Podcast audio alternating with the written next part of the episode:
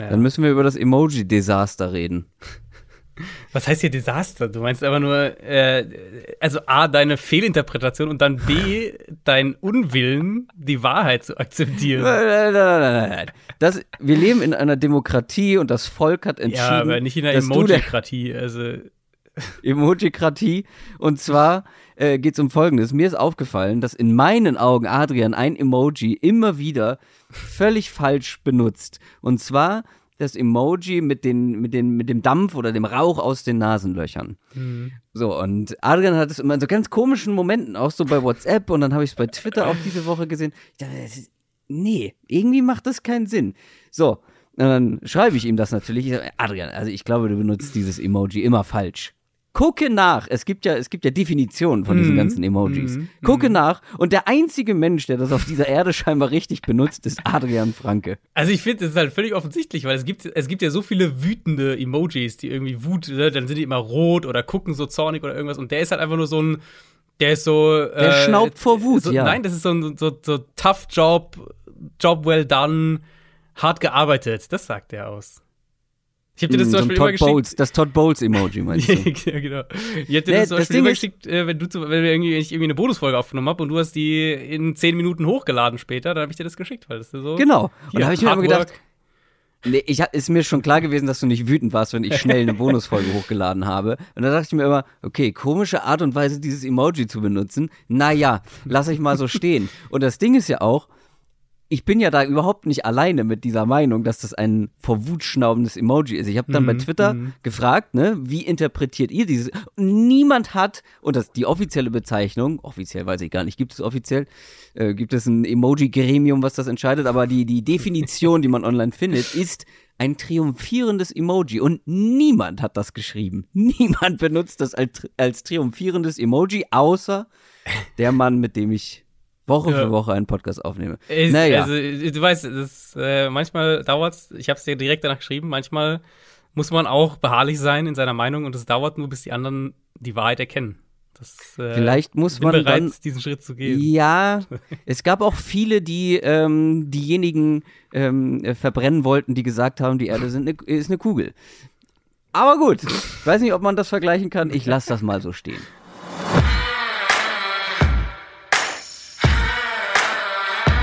Down, Set, Talk. Der Football-Podcast mit Adrian Franke und Christoph Kröger.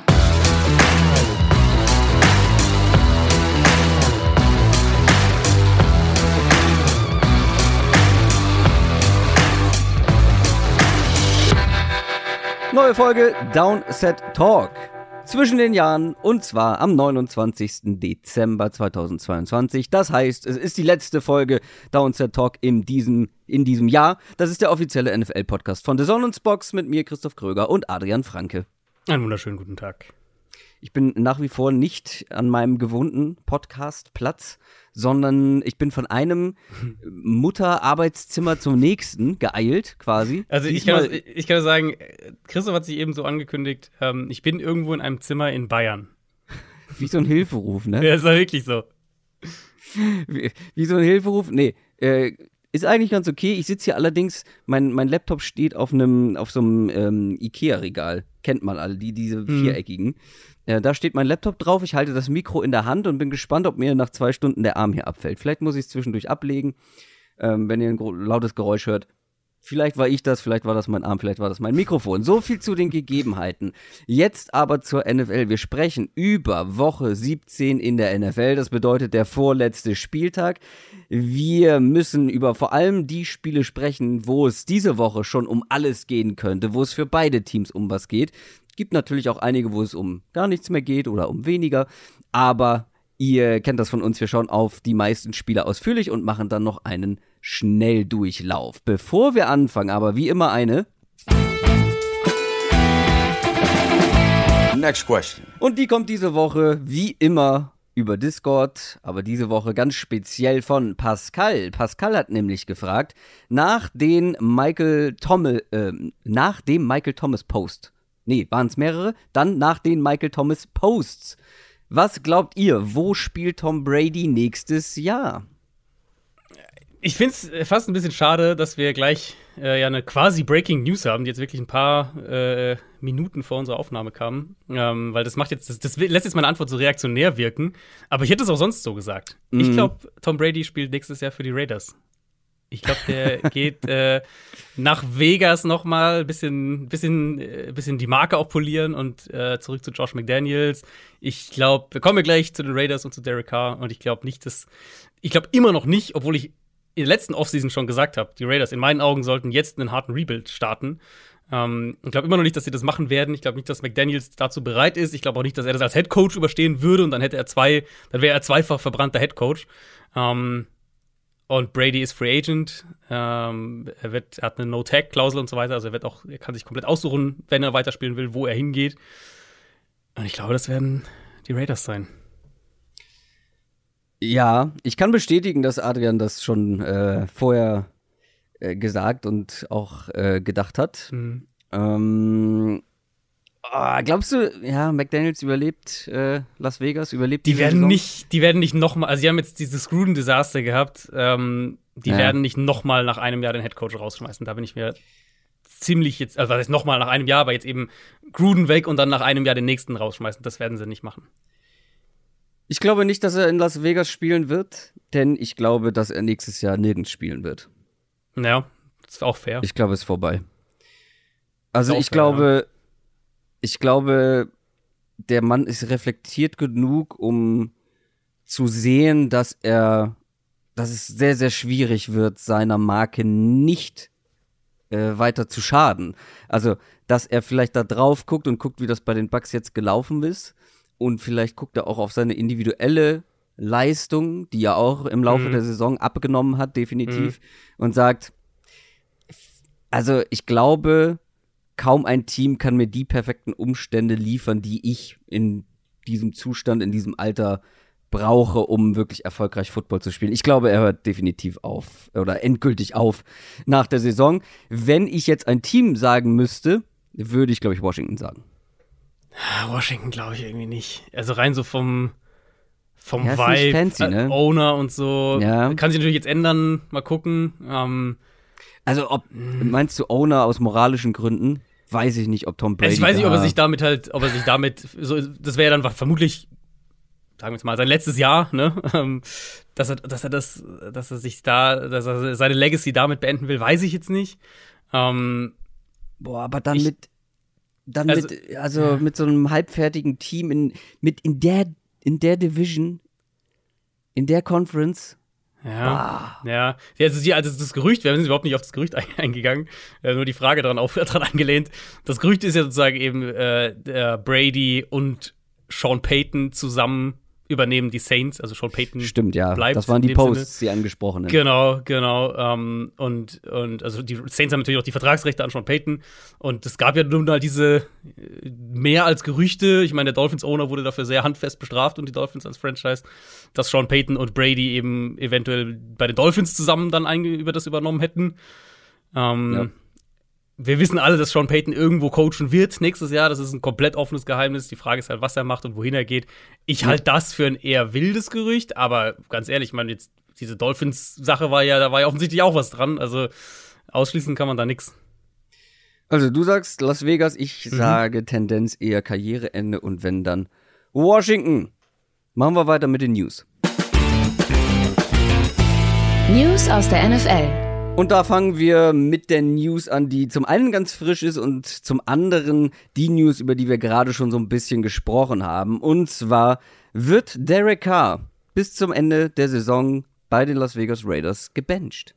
Ja, überraschend natürlich in der Nachricht, konsequent im Handeln, so würde ich sagen.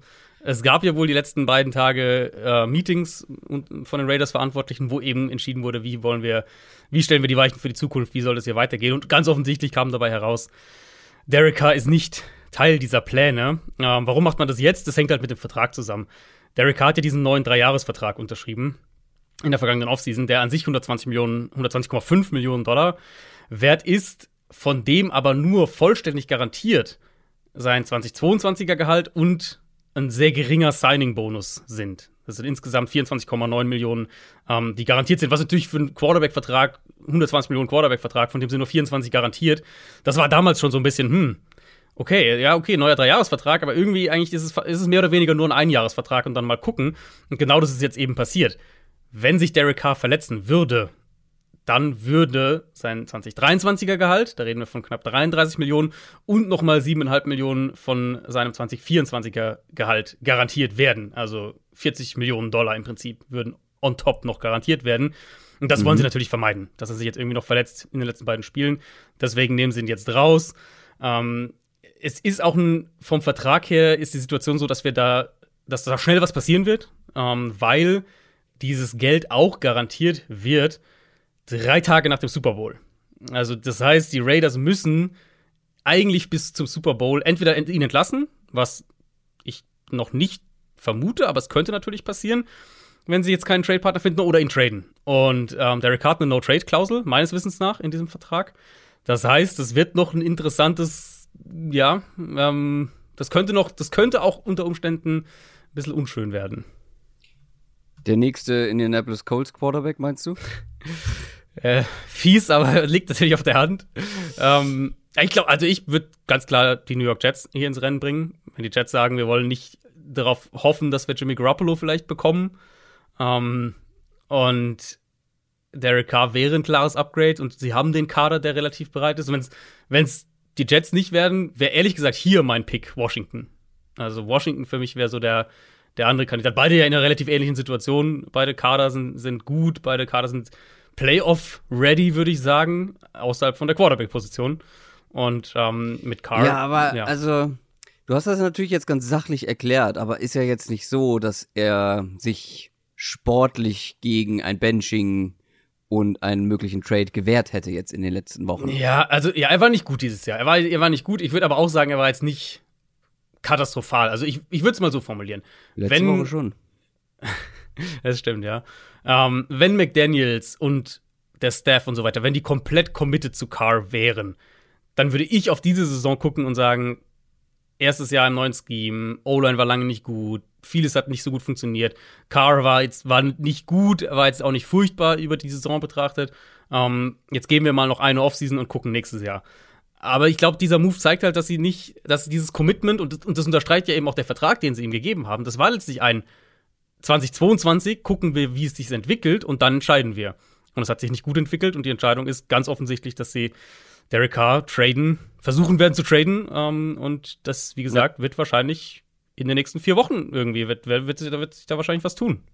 Ja, das hat sich auf jeden Fall ja, anders entwickelt, als man das wahrscheinlich vor der Saison mhm. erwartet hätte bei den Raiders. Machen wir weiter mit einem der wahrscheinlich besten Defense-Spieler der NFL der letzten der letzten Dekaden, wenn nicht sogar aller Zeiten. JJ Watt hat sein Karriereende verkündet. Ja, natürlich Instant Hall of Fame hat es auf Twitter auch äh, oder auf Social Media generell sehr, ähm, sehr rührend gepostet mit dem ersten Spiel seiner Tochter, die ja gerade vor ein paar Wochen erst auf die Welt gekommen ist, glaube ich. Ähm, geschrieben das erste Spiel für seine Tochter und sein letztes Heimspiel. Die Cardinals haben kein Heimspiel mehr. Dieses Jahr spielen noch zweimal auswärts. Ähm, ja, also, weil es gibt natürlich, wir haben natürlich Hörer, die vielleicht auch erst in den letzten zwei, drei, vier Jahren zum Football gekommen sind. JJ Watt ja. war der dominanteste Spieler, ähm, ja. das vergangen, der dominanteste Defense-Spieler ähm, für einen Stretch, wo man auch sagen muss, sein Peak war halt wirklich all-time great. Ähm, ja. Dreifacher Defensive über Player Jahre. Über Jahre. Über mehrere Jahre, genau. Ähm, fünfmal First Team All-Pro, die 2014er Saison von ihm. Also, wenn ihr vielleicht JJ Watt damals noch nicht so erlebt habt, findet ihr auf YouTube easy. JJ Watt 2014er Highlights. Das war mit das Beste, was wir jemals von einem Verteidiger gesehen haben. Da hat er die Liga in Sacks angeführt, in Tackles for Loss angeführt, fünf Fumble Recoveries, hatte einen 80 Yard Pick Six Touchdown und äh, drei Touchdown Catches in der Offense. Da haben sie ihn ja ein paar Mal so Tight End in der Red Zone spielen lassen. Ähm, also, das war eine unfassbare Saison. Einer ja. der dominantesten Verteidiger wirklich aller Zeiten in seinem Peak, soweit ich das sagen kann. Und dann reden wir ja noch gar nicht darüber, was er auch abseits des Platzes eben gemacht hat, insbesondere in, in Houston damals nach der Hurricane-Katastrophe. Ja, stimmt. Was ihm ja auch die, die Auszeichnung zum Walter Payton Man of the Year ähm, eingebracht hat. Natürlich dann in der zweiten Hälfte seiner Karriere mit Verletzungen zu kämpfen gehabt. Das ist für mich so ein bisschen, das, der Vergleich wird ja dann immer angebracht. Ich finde, das musst du in dem Fall überhaupt nicht ähm, überhaupt nicht vergleichen mit Aaron Donald, weil das sind halt einfach zwei unfassbare Spieler, die halt eben parallel irgendwie ein Stück weit gespielt haben. Und Donald, würde ich sagen, war halt der eindrucksvollste, so was die Dominanz über einen unheimlich langen Zeitraum angeht. Ähm, und, und bei Watt war es halt wirklich dieser Peak über ein paar Jahre, der halt so ein unglaublicher, ein absoluter Wahnsinn war. Und was mich halt freut, wirklich, er hat dieses Jahr auch nochmal in Arizona eine dominante Saison gehabt, wirklich in der Defense, die, wo das natürlich ein bisschen untergeht, in dem Team, wo das ein bisschen untergeht, aber Ward hat eine sehr, sehr gute Saison nochmal gespielt. Eben jetzt nicht irgendwie, dass er nochmal dreimal verletzt ist und dann halt irgendwann sagt, okay, jetzt höre ich auf. Und wie gesagt, der ist kürzlich Vater geworden. Er hatte diese Situation äh, vor ein paar Wochen, irgendwann Anfang Mitte Oktober müsste das gewesen sein, ähm, wo ja sein Herz geschockt werden musste, um wieder so in den richtigen Rhythmus zu kommen. Da war er auch sehr, sehr emotional danach. Hat ja gespielt ein paar Tage später sogar und hat es dann nach dem Spiel äh, sich dazu geäußert und war da auch sehr, sehr emotional. Und ich glaube, solche Sachen verändern auch deine Perspektive. Also, das kann ich sehr gut ja. nachvollziehen, ehrlich gesagt. Und das ähm, freut mich für ihn, dass er jetzt diese Entscheidung für sich so treffen konnte und eben, wie gesagt, nach einer Saison, in der er sportlich noch mal auf einem sehr hohen Level gespielt hat. Ja, Absolut, da kann man nicht wirklich was hinzufügen. Einzige Sache ist halt einer dieser, dieser absoluten Top-Spieler, die so ein bisschen unvollendet geblieben sind. Genau, so. ohne, ohne Ring halt, ohne auch wirklich einen Playoff-Run ja, ja, in dem Ja, Sinne. genau, eben, ja. das meine ich. Also es gibt ja einige, die aufhören, die zu den Besten ähm, aller Zeiten gehören, die keinen Super Bowl gewonnen haben, aber mhm. er war ja halt auch nicht wirklich in der Nähe mit, mit den Texans. Mit Texans, die, ja, genau. Gab einmal den Run, ne, mit Sean Watson also aber ein richtiger Run war es ja auch nicht. Also es ist jetzt auch nicht nee. so, dass sie irgendwie ins AFC Championship Game gekommen sind oder irgendwie so. Das ist die einzige Sache, die irgendwie dieser Karriere noch fehlt, aber sportlich ähm, ja, über jeden Zweifel erhaben. Dann machen wir weiter mit Tour Tango Vailoa, der hier mal wieder leider stattfinden muss. Wir haben ihn ja in unserem Montalk mhm.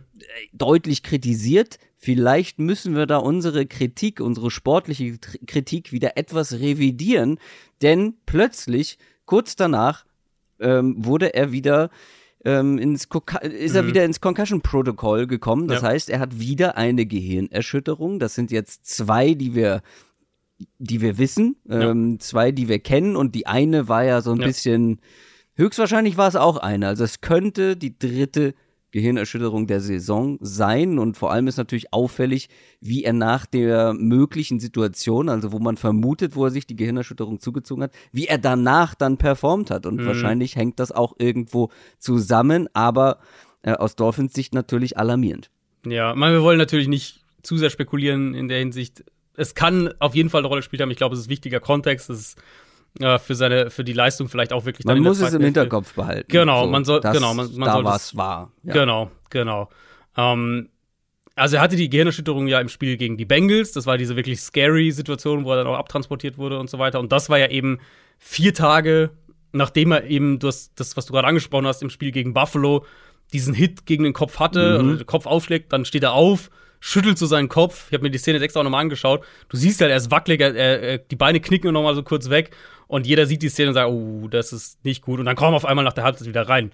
Und alle haben sich gefragt, wie kann das sein? Und dann wurde das so ein bisschen mit so einer Rückenverletzung erklärt, dass deswegen die Beine kurz weggesackt wären was ja dann in der Nachbetrachtung, als es dann diese, diese Situation untersucht wurde, dann so kritisch betrachtet wurde, dass sie deswegen die Protokolle geändert haben fürs Concussion-Protokoll und wann ein Spieler ähm, rausgenommen wird. Und das ist hier natürlich auch wieder ein Thema, weil eigentlich musst du, eigentlich musst du sagen, das ist halt diese Szene da, wenn man sich das nochmal anguckt, das, das ging ja dann auf, auf Social Media auch rum, ähm, jetzt im Spiel gegen die Packers, wo er da aufschlägt, das muss eigentlich einer dieser Beobachter auch sehen und da reagieren aber und ihn zumindest mal an der Seitenlinie testen lassen, weil es war ja so, dass Tour das dann im Endeffekt selbst reportet hat, also nach dem Spiel dann, äh, hier ja, Symptome und so. Und das, das, das kann eigentlich nicht sein.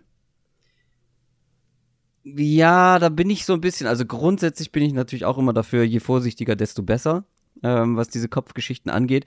Allerdings ist bei jedem zweiten Sack eigentlich eine Situation, dass der Quarterback zumindest mit dem mit dem Helm am Boden oder auf dem Boden aufschlägt. Ja, man muss, und er hat ja, ja, und der Beobachter beurteilt natürlich das, was er sieht, ob ein mhm. Spieler den Anschein macht, es wäre etwas. Es, ähm, ja, es sieht nach einer Gehirnerschütterung aus. Und soweit ich das in Erinnerung habe, hat Tua keine Anzeichen gemacht. Ist genau, also ist nicht, weitergespielt, oder? Genau, das wäre halt, und das, das haben sie die NFL ja auch gesagt, so vom Protokoll her quasi gab es nichts, wo genau, sie da, weil, was, wo es triggert, weil sie halt, äh, das, das, was ja neu hinzugefügt wurde, ist halt, wenn er halt eben zum Beispiel irgendwie so krampfen würde oder halt so dieses Stolpern, genau. diese Geschichten, da würde dann das neue Protokoll triggern. Ähm, und im und halt Endeffekt halt würden wir halt dazu kommen, dass nach jedem ähm, Helm aufschlagen, nach jedem zweiten weiß, Sack wahrscheinlich der Quarterback getestet werden müsste. Ich weiß, was du meinst, ja. Ich weiß, was du meinst. Ähm, ja, auf jeden Fall ist es trotzdem, also wir haben ja jetzt, sagen wir mal, zwei bestätigte Gehirnerschütterungen. Eine, wo es sehr danach aussah, auch wenn sie offiziell nicht als Gehirnerschütterung deklariert wurde, aber zwei bestätigte eben haben wir in einem sehr, sehr, sehr kurzen Zeitraum.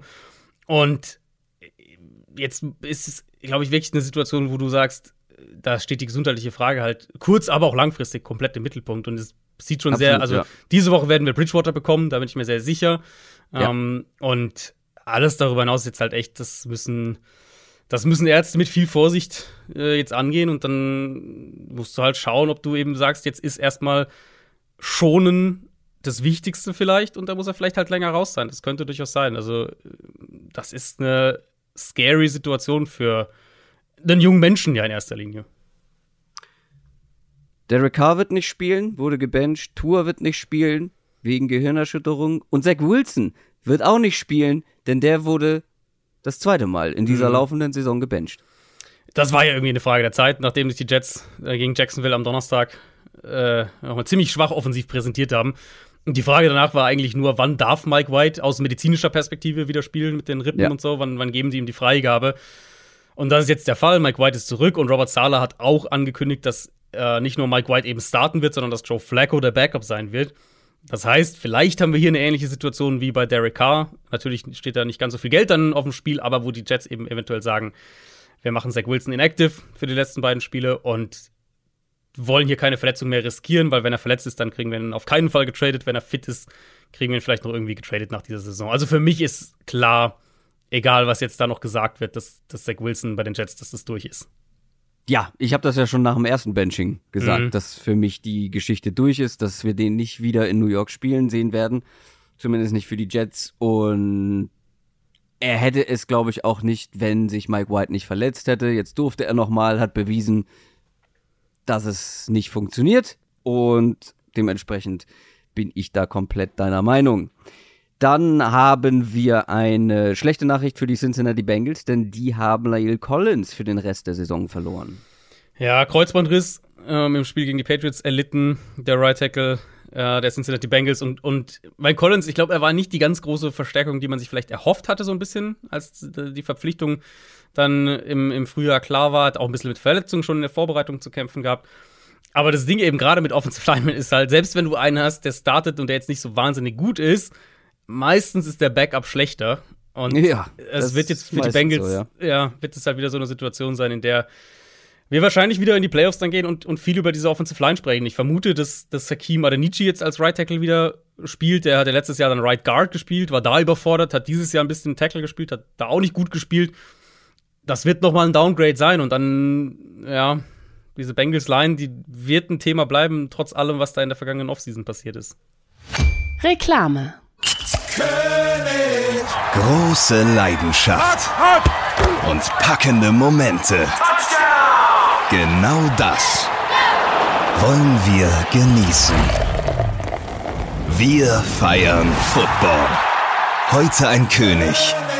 König Pilsner. Reklame. Und damit kommen wir zu Woche 17. NFL Preview. Vorletzter Spieltag der NFL. Es ist Endspurt angesagt. Playoff-Rennen, Wildcard-Rennen. Viel ist jetzt schon sicher. Ähm, wir haben neun Teams, die schon sicher in den Playoffs sind. Bills, Chiefs, Vikings, 49ers. Die haben jeweils ihre Division gewonnen. Eagles, Cowboys, Bengals, Ravens, Chargers sind auch safe mit dabei. Ist noch die Frage, wer dann auf welchem Platz und wer am Ende gegen wen. Und vor allem gibt es noch zwei offene Plätze in der AFC. Da haben wir zum einen natürlich das Wettrennen zwischen Jacksonville und äh, Tennessee, was den Division-Sieg angeht. Und eine Wildcard gibt es auch noch zu vergeben. Da ist es so, da gibt es einige Kandidaten. Dolphins, Jets, Titans, Patriots, Titans nur theoretisch, Patriots und auch noch die Steelers mit einem sehr geringen Prozentsatz. Äh, aber die Dolphins haben es ja eigentlich selbst in der Hand, ne? Genau, Miami, ähm, jetzt natürlich mit der Quarterback-Situation ist es dann nochmal äh, potenziell eine ein bisschen heiklere Geschichte, aber an sich, Ja. die Dolphins haben es als einziges da selbst in der Hand, wenn die ja, gewinnen, dann sind sie drin und der Rest hofft jetzt natürlich dahinter, äh, dass die Dolphins jetzt noch mal, noch zweimal verlieren und dann ist dieser siebte Platz auch sehr weit offen. Also Titans hast du ja angesprochen, Jacksonville könnte das natürlich auch betreffen. Falls die Titans das direkte Duell gewinnen und die Division gewinnen, ist Jacksonville vielleicht noch ein Kandidat für den Wildcard. Also da sind mehrere ich glaube, Teams, die Titans, hoffen. ich glaube, bei den Titans ist es wurscht. Ich glaube, die können, also da ist es so unwahrscheinlich, dass die noch die Wildcard holen. Es ist sehr unwahrscheinlich, genau, weil die Titans ja dann äh, in dem Fall einen 5 und 7 Conference-Record hätten, der Ah, ja dann ein wichtiger Tiebreaker ist bei so mehrere, wenn da so drei, vier Ja. Teams irgendwie gleich auf sind. Und die Jaguars halt einen deutlich besseren. Die Jaguars ähm, haben jetzt schon sechs Spiele in der Conference gewonnen. In dem Szenario würden sie ja dann diese Woche gegen Houston gewinnen. Dann hätten sie schon sieben, dann wären sie sieben und fünf Conference-Record, dann hätten sie noch eine Chance. In der NFC gibt es noch drei offene Plätze. Der NFC South-Sieger, Panthers oder Bucks. Und noch zwei Wildcard-Plätze, die noch nicht ganz fix sind. Die Giants haben sehr gute Chancen, die Commanders sind mit dabei, die Seahawks, die Lions und auch noch die Packers. Wir werden da noch ins Detail gehen, wenn wir zu den jeweiligen Spielen kommen. Lass uns starten mit dem Thursday Night Game. Die 7 und 8 Tennessee Titans spielen gegen die 11 und 4 Dallas Cowboys. Die Titans stehen jetzt bei fünf Niederlagen in Folge. Die Cowboys haben einen ganz wichtigen Sieg feiern können gegen die Eagles. Ich glaube, das Spiel kann man relativ schnell besprechen, weil es genau genommen kein entscheidendes Spiel ist. Weil, ähm, wenn Dallas verliert, dann können sie nicht mehr die Division gewinnen. Ja, aber sonst kann eigentlich, glaube ich, nichts entschieden werden. Weil das ist halt diese besondere Situation jetzt bei den Titans. Wildcard-Rennen, wer- du hast es ja eben gesagt, eigentlich nur theoretisch. Ja, ist halt Es auch ist kein genau Conference-Spiel. Das ist dann hier auch nochmal, also wenn es ein Conference-Spiel wäre, Genau. also innerhalb der Conference gegen ein anderes AFC-Team, hätte es ein anderes Gewicht für Tennessee. So ist es halt, ja, nicht, nicht einfach nicht so gravierend vom, vom, von den Auswirkungen her für die Titans. Nächste Woche. Das ist das entscheidende Genau. Spiel Genau. gegen Jacksonville. Und diese Woche, naja, man könnte sich einen Ausrutscher erlauben, theoretisch. Ähm, und selbst wenn sie hier gewinnen, dann macht es eigentlich für nächste Woche kaum noch einen Unterschied. Also, es ist aus Titans Sicht nicht ganz so wichtig, was passiert, aber selbst, äh, selbst wenn es wichtig wäre, es ist eine harte Nuss. Ryan Tannehill Mhm. ist verletzt. Mit Malik Willis hat man letzte Woche sogar gegen die Houston Texans verloren. Jetzt kommen die Dallas Cowboys. Die Offense funktioniert, wenn dann nur am Boden. Durch die Luft geht so gut wie gar nichts mit Malik Willis. Also, ähm, das wird hier eine ganz, ganz schwierige Aufgabe für die Titans Offense. Ja. Was muss hier die Hoffnung sein? Wie können sie gegen die Cowboys bestehen? Ja, Willis als Passer ist schon echt wild, jetzt auch gegen Houston wieder, wie auch äh, gegen die Chiefs vor ein paar Wochen, wo er auch schon mal gestartet hat. Accuracy, Decision Making ist schon all over the place alles noch. Ähm, er geht halt schon immer noch gerne aus der Playstruktur raus, versucht dann eher zu kreieren, was ja auch schon, das war ja in der Preseason schon so ein bisschen Thema bei ihm. Ähm, da haben wir da auch schon drüber, drüber gesprochen. Was, also was ich ehrlicherweise nicht verstehe so ganz, ist, warum sie die Offense nicht noch viel mehr um seine Rushing-Qualitäten aufbauen, wenn, wenn er schon mit Ansage startet. Also wenn es jetzt nicht irgendwie Ternell verletzt sich im zweiten Viertel und er muss halt rein, sondern wenn es mit Ansage, wir wissen, er wird starten, so warum der Gameplan dann nicht mehr ähm, Ja. noch übers Quarterback-Run-Game aufgebaut ist. Weil an diesem Punkt, jetzt wo wir mit ihm aktuell sind, ist seine Athletik ist sein ganz klar gefährlichstes Tool und die kommt halt als Runner aktuell zur Geltung. Und ich glaube, da müssten sie noch mehr investieren, um den Gameplan auch wirklich daran auszurichten, weil wenn wir ehrlich sind, die Titans hier in dem Spiel, auf der Seite des Balls zumindest mal, sind überall im Nachteil. Eine super wackelige Offensive Line. Die Cowboys, gerade wenn wir von Dropback-Passing-Situationen sprechen, der Pass-Rush sollte diese Titans-Tackles, vor allem, vor allem auf der linken Seite, aber generell sollte der Cowboys Pass-Rush das komplett dominieren eigentlich. Und dann ist halt wirklich die Kernfrage, wie kann Tennessee solche Situationen möglichst verhindern? Und mit einem Quarterback, mit dem du jetzt kein Quick-Passing-Game aufziehen kannst, muss es halt über den Run kommen. Und mit einem Quarterback wie Malik Willis liegt es ja eigentlich auf der Hand, dass dann auch das über, über das Quarterback-Run-Game laufen sollte. Und ich glaube auch, dass die Cowboys da ja immer noch am ehesten verwundbar sind defensiv. Das heißt, mal gucken, inwieweit Tennessee vielleicht auf die Art in kurze Down-Distance-Situationen kommen kann, das Spiel generell vielleicht ein bisschen eng halten kann. Es ist, denke ich, ihre einzige Chance auf der Seite des Balls und auch ihre einzige Chance, dass Willis hier besteht, weil sonst wird er irgendwie zehnmal gesackt und die Offense macht gar nichts. Ähm, und andere Frage dann für die gleich natürlich auch noch Derrick Henry, der äh, Hüftprobleme hat und das wäre natürlich so ein logischer Kandidat aus, aus Titans Sicht, wo du vielleicht sagst, den wollen wir lieber in Woche 18 gegen Jacksonville dabei haben. Ja, total. Da muss man halt drüber nachdenken. Lohnt es sich jetzt hier irgendwie all in zu gehen? Weil ja auch Ja. Die Rushing Defense der, der Cowboys ist ja jetzt auch nicht so verkehrt. Genau. Also es gibt natürlich, was du jetzt, es, es kann natürlich auch obskure Szenarien irgendwie geben. Titans gewinnen diese Woche, Jaguars verlieren und dann spielen die irgendwie nächste Woche unentschieden oder solche Geschichten.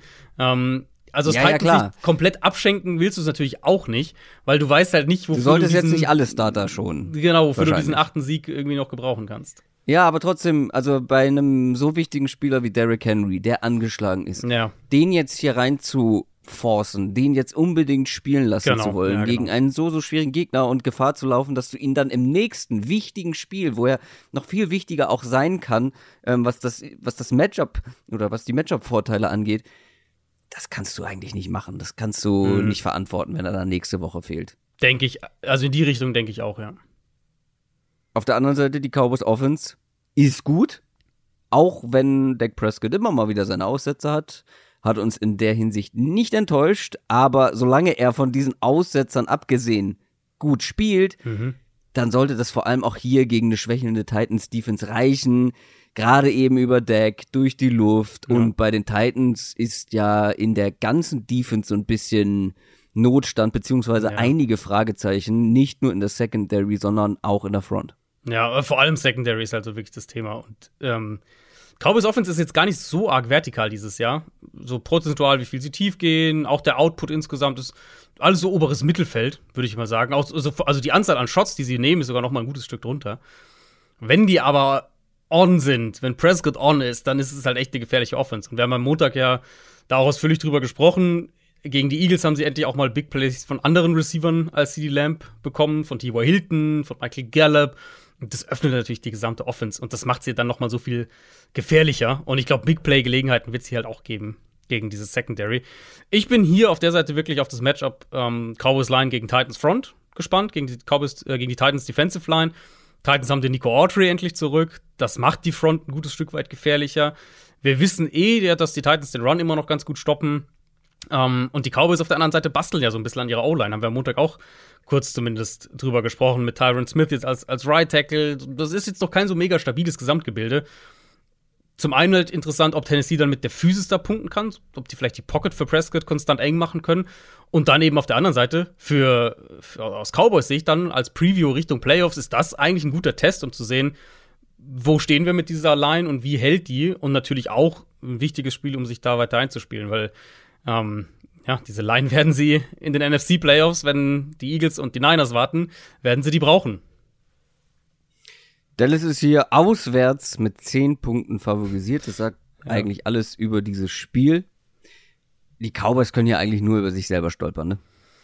Ja, es, es wäre schon, es bräuchte so ein Titans laufen irgendwie für 250 Yards und, und die Cowboys haben ein paar blöde Turnover oder sowas. Aber Cowboys sind auf jeden Fall das deutlich bessere Team. Gehen wir zum Sonntag. 19 Uhr. Die 7 und 8 New England Patriots spielen gegen die 8 und 7 Miami Dolphins. Die Dolphins, vier Niederlagen in Folge jetzt. Die Patriots, vier Niederlagen in den letzten fünf Spielen. Zwei Teams mit großen Sorgen, aber beide mit akuten Playoff-Chancen. Patriots nur noch Außenseiter, ja. Dolphins stand jetzt, wir haben drüber gesprochen, auf diesem Wildcard-Platz, auf diesem siebten Platz und mit einem Sieg und einer Jets-Niederlage können sie schon an diesem Spieltag safe dabei sein. Aber Tour hat eben diese Gehirnerschütterung, wird aller Voraussicht nach nicht spielen.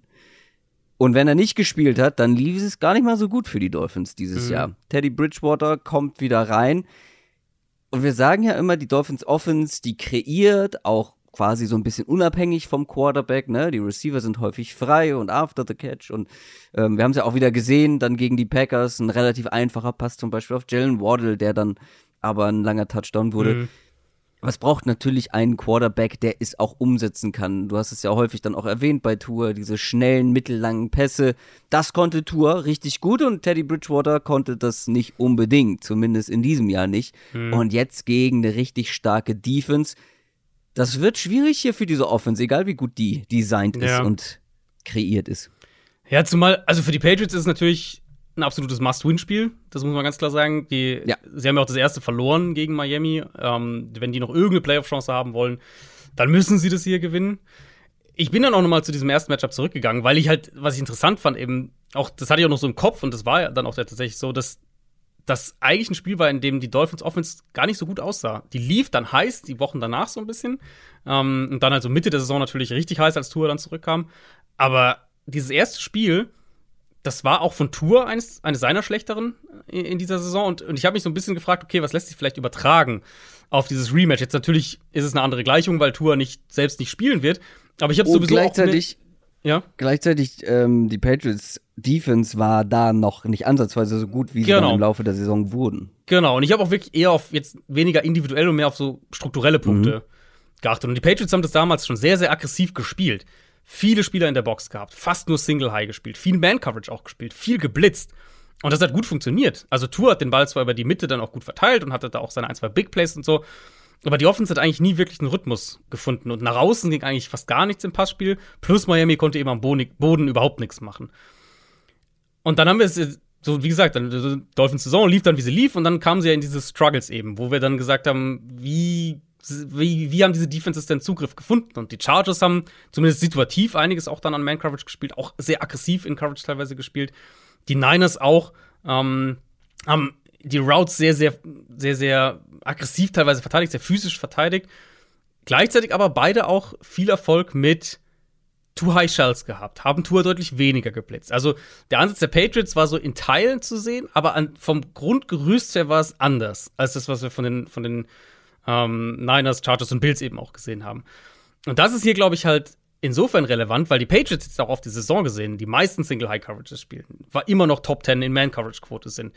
Und hier bin ich einfach auf den Gameplan gespannt, weil der Pass Rush individuell, wie du angesprochen hast gerade, der Patriots Pass Rush hat sich ja deutlich gesteigert im Laufe der Saison. Josh Uche ist da so ein bisschen das Gesicht von diesem Turnaround, ähm, weil der halt dann wirklich so sein Breakout-Jahr hatte im Laufe der Saison. Also sie können mehr mit dem Foreman-Rush machen. Sie sollten Miami an der Line ziemliche Probleme bereiten können.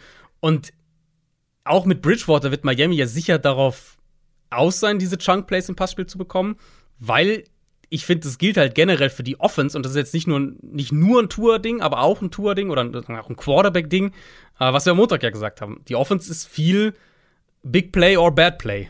Und wenn du halt von diesen Big Plays abhängig bist, da ist eben die Gefahr, dass du nie so richtig einen Rhythmus offensiv findest. Und die Gefahr sehe ich hier auch. Also ich könnte mir vorstellen, dass die, dass die Patriots sehr physisch wieder ihre Coverages spielen, auch einiges an Man spielen, versuchen auch die Routes so nach innen zu pushen, wie wir das auch von anderen Defenses jetzt gesehen haben gegen Miami. Und dann da eben in Cover One sitzen mit einem tiefen Safety, mit einem anderen Need-Verteidiger, um halt den Quarterback auch dazu zu bringen, den Ball länger zu halten. Und das war nämlich auch noch auffällig, fand ich. Letzter Punkt zu dem Woche 1-Spiel, weil da Tour den Ball im Schnitt 2,66 Sekunden gehalten.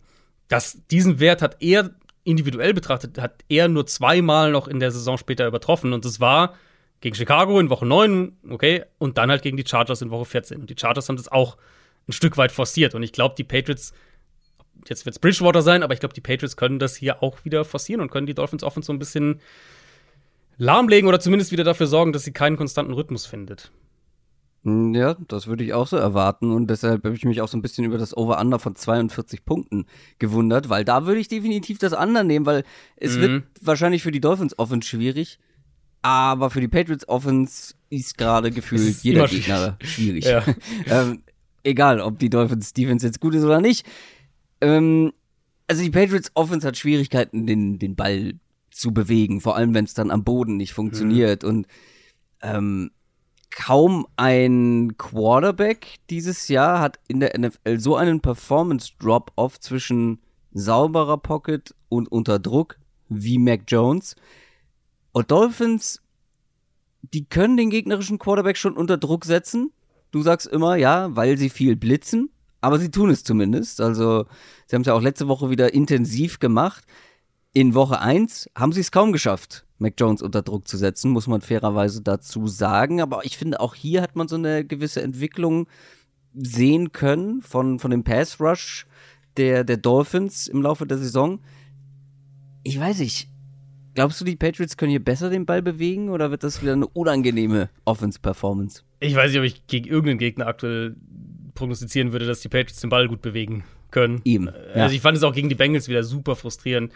Natürlich hat die Offense irgendwo personelle Limitierungen und die Line ist nicht so gut und die Playmaker sind inkonstant und Mac Jones spielt natürlich auch keine gute Saison. Und gleichzeitig gehe ich aber aus fast jedem Spiel, wenn ich mir die Patriots Offense wirklich genauer angeguckt habe, habe ich die letzten beiden Wochen auch gemacht, gehe ich eigentlich aus jedem Spiel raus mit dem Gefühl, dass mit dem, was da ist, mehr machbar ist, mehr, mehr drin wäre. Mhm. Weil Mac Jones eigentlich immer noch ein ganz guter Ballverteiler ist. Man muss ihm halt Antworten im Scheme bieten, weil Mac Jones wird die Antworten nicht selbst kreieren. Und das machen die Patriots halt so gar nicht. Im Gegenteil, sie machen es ihm oft noch schwerer. Und die Dolphins können den Run eigentlich immer noch ganz gut verteidigen. Denke auch, dass sie die Box wahrscheinlich hier wieder relativ aggressiv spielen werden, einfach weil das Passspiel der Patriots, da hast du, da hat eine Defense nicht viel Respekt davor aktuell. Und die Dolphins sind natürlich verwundbar in Coverage. Also nicht falsch verstehen, die sind durchaus verwundbar in Coverage.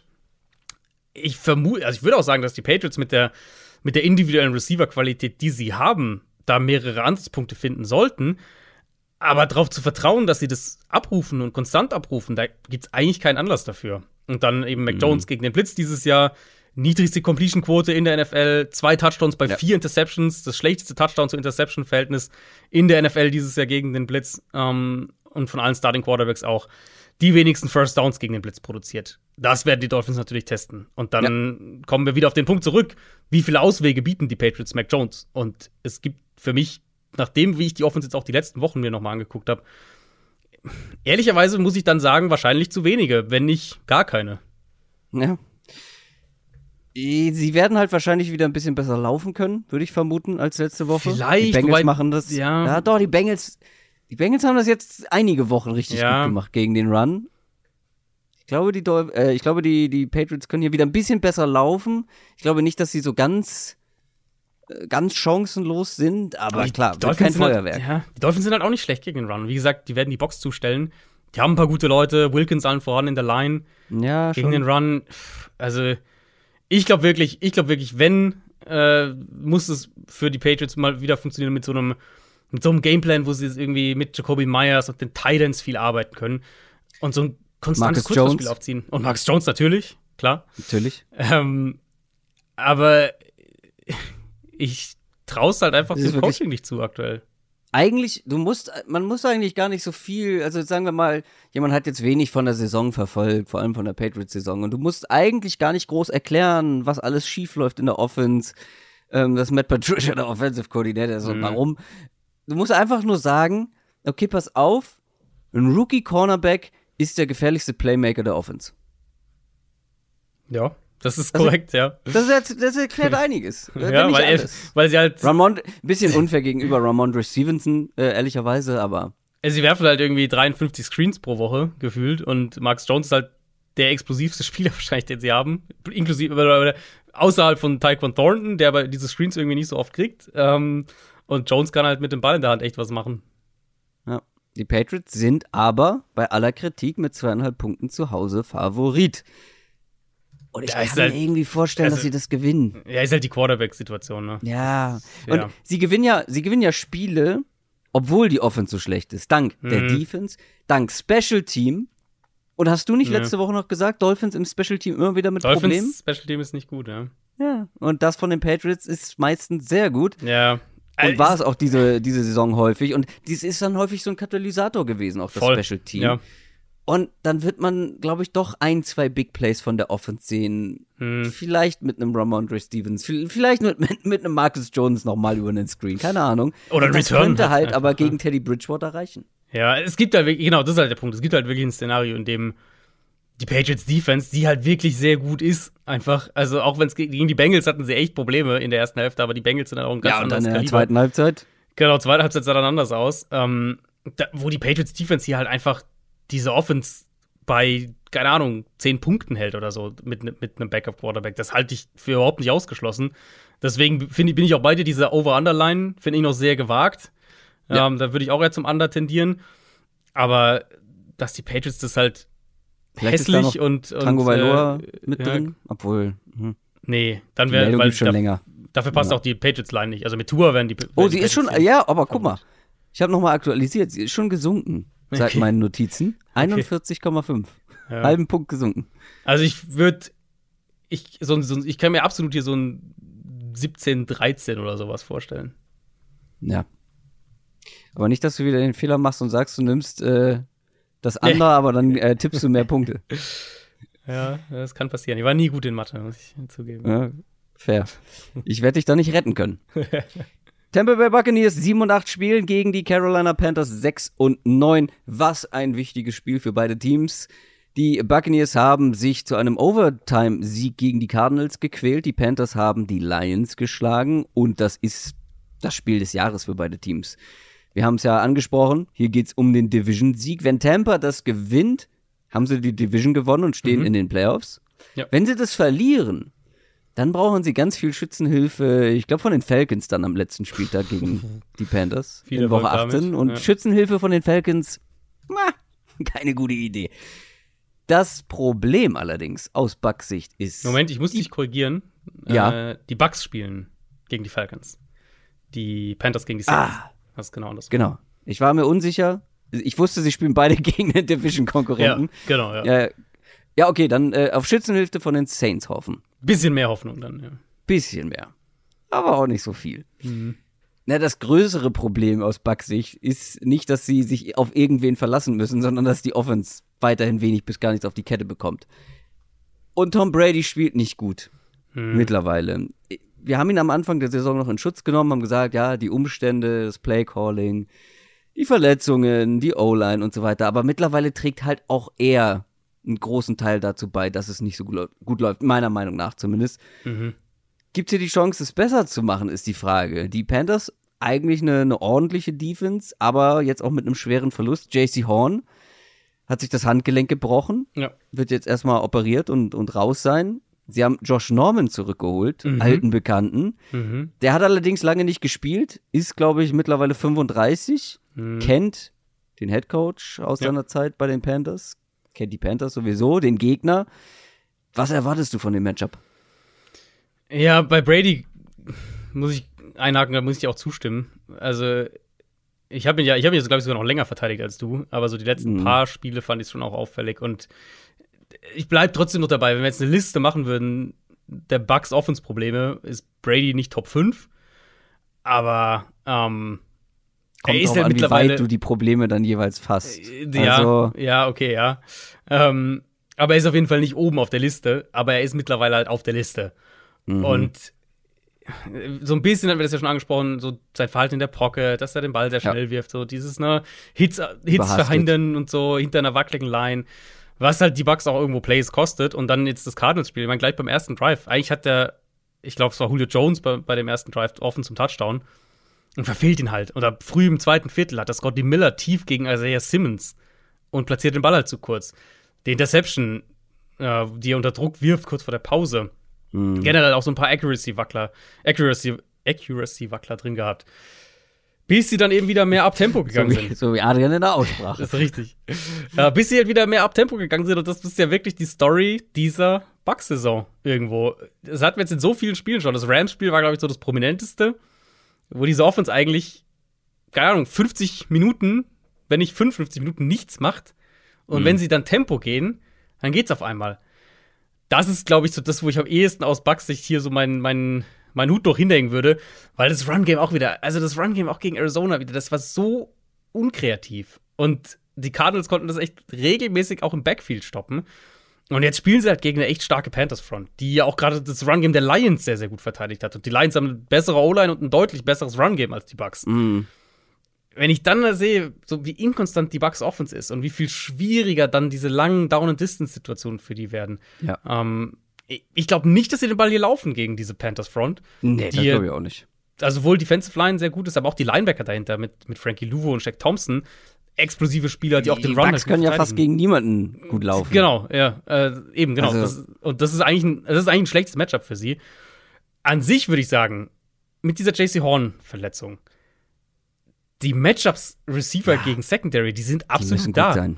Ja. Aber wenn du dann halt wieder ein Spiel kriegst, wo die Line wackelt und wo Brady den Ball ganz schnell loswerden muss, weil halt der Pass Rush der Panthers ja auch gut ist, dann fällt es vielleicht gar nicht so sehr ins Gewicht. Ähm, eine News noch dazu, bevor wir auf die andere Seite gehen. Die Bucks haben diese Woche Ryan Jensen als Rückkehrer von der Injured Reserve Liste angekündigt. Ich Oh. vermute nicht, dass er diese Woche schon spielt, aber ich will es auch Der nicht Center, ausschließen. wohlgemerkt. Genau, Center, sehr, sehr, sehr, sehr guter Center, auch ein sehr, sehr physischer Center. Dass sie ihn jetzt da äh, als, als Rückkeh- Rückkehrer deklarieren, legt ja zumindest nahe, dass sie denken, dass er nächste Woche spielen kann. Und dann idealerweise natürlich auch in den Playoffs. Ähm, das nur für den Hinterkopf. Ja. Wie gesagt, ich denke nicht, dass er diese Woche spielt, aber ausschließen will ich es auf keinen Fall. Die Panthers auf der anderen Seite, die können ganz gut laufen.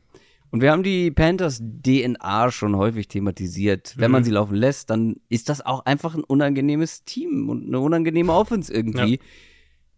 Und wir haben sie auch wieder gesehen äh, gegen die Lions. Was waren es am Ende? 320 Rushing 320, Franchise-Rekord. Ja? Navy Football oder was?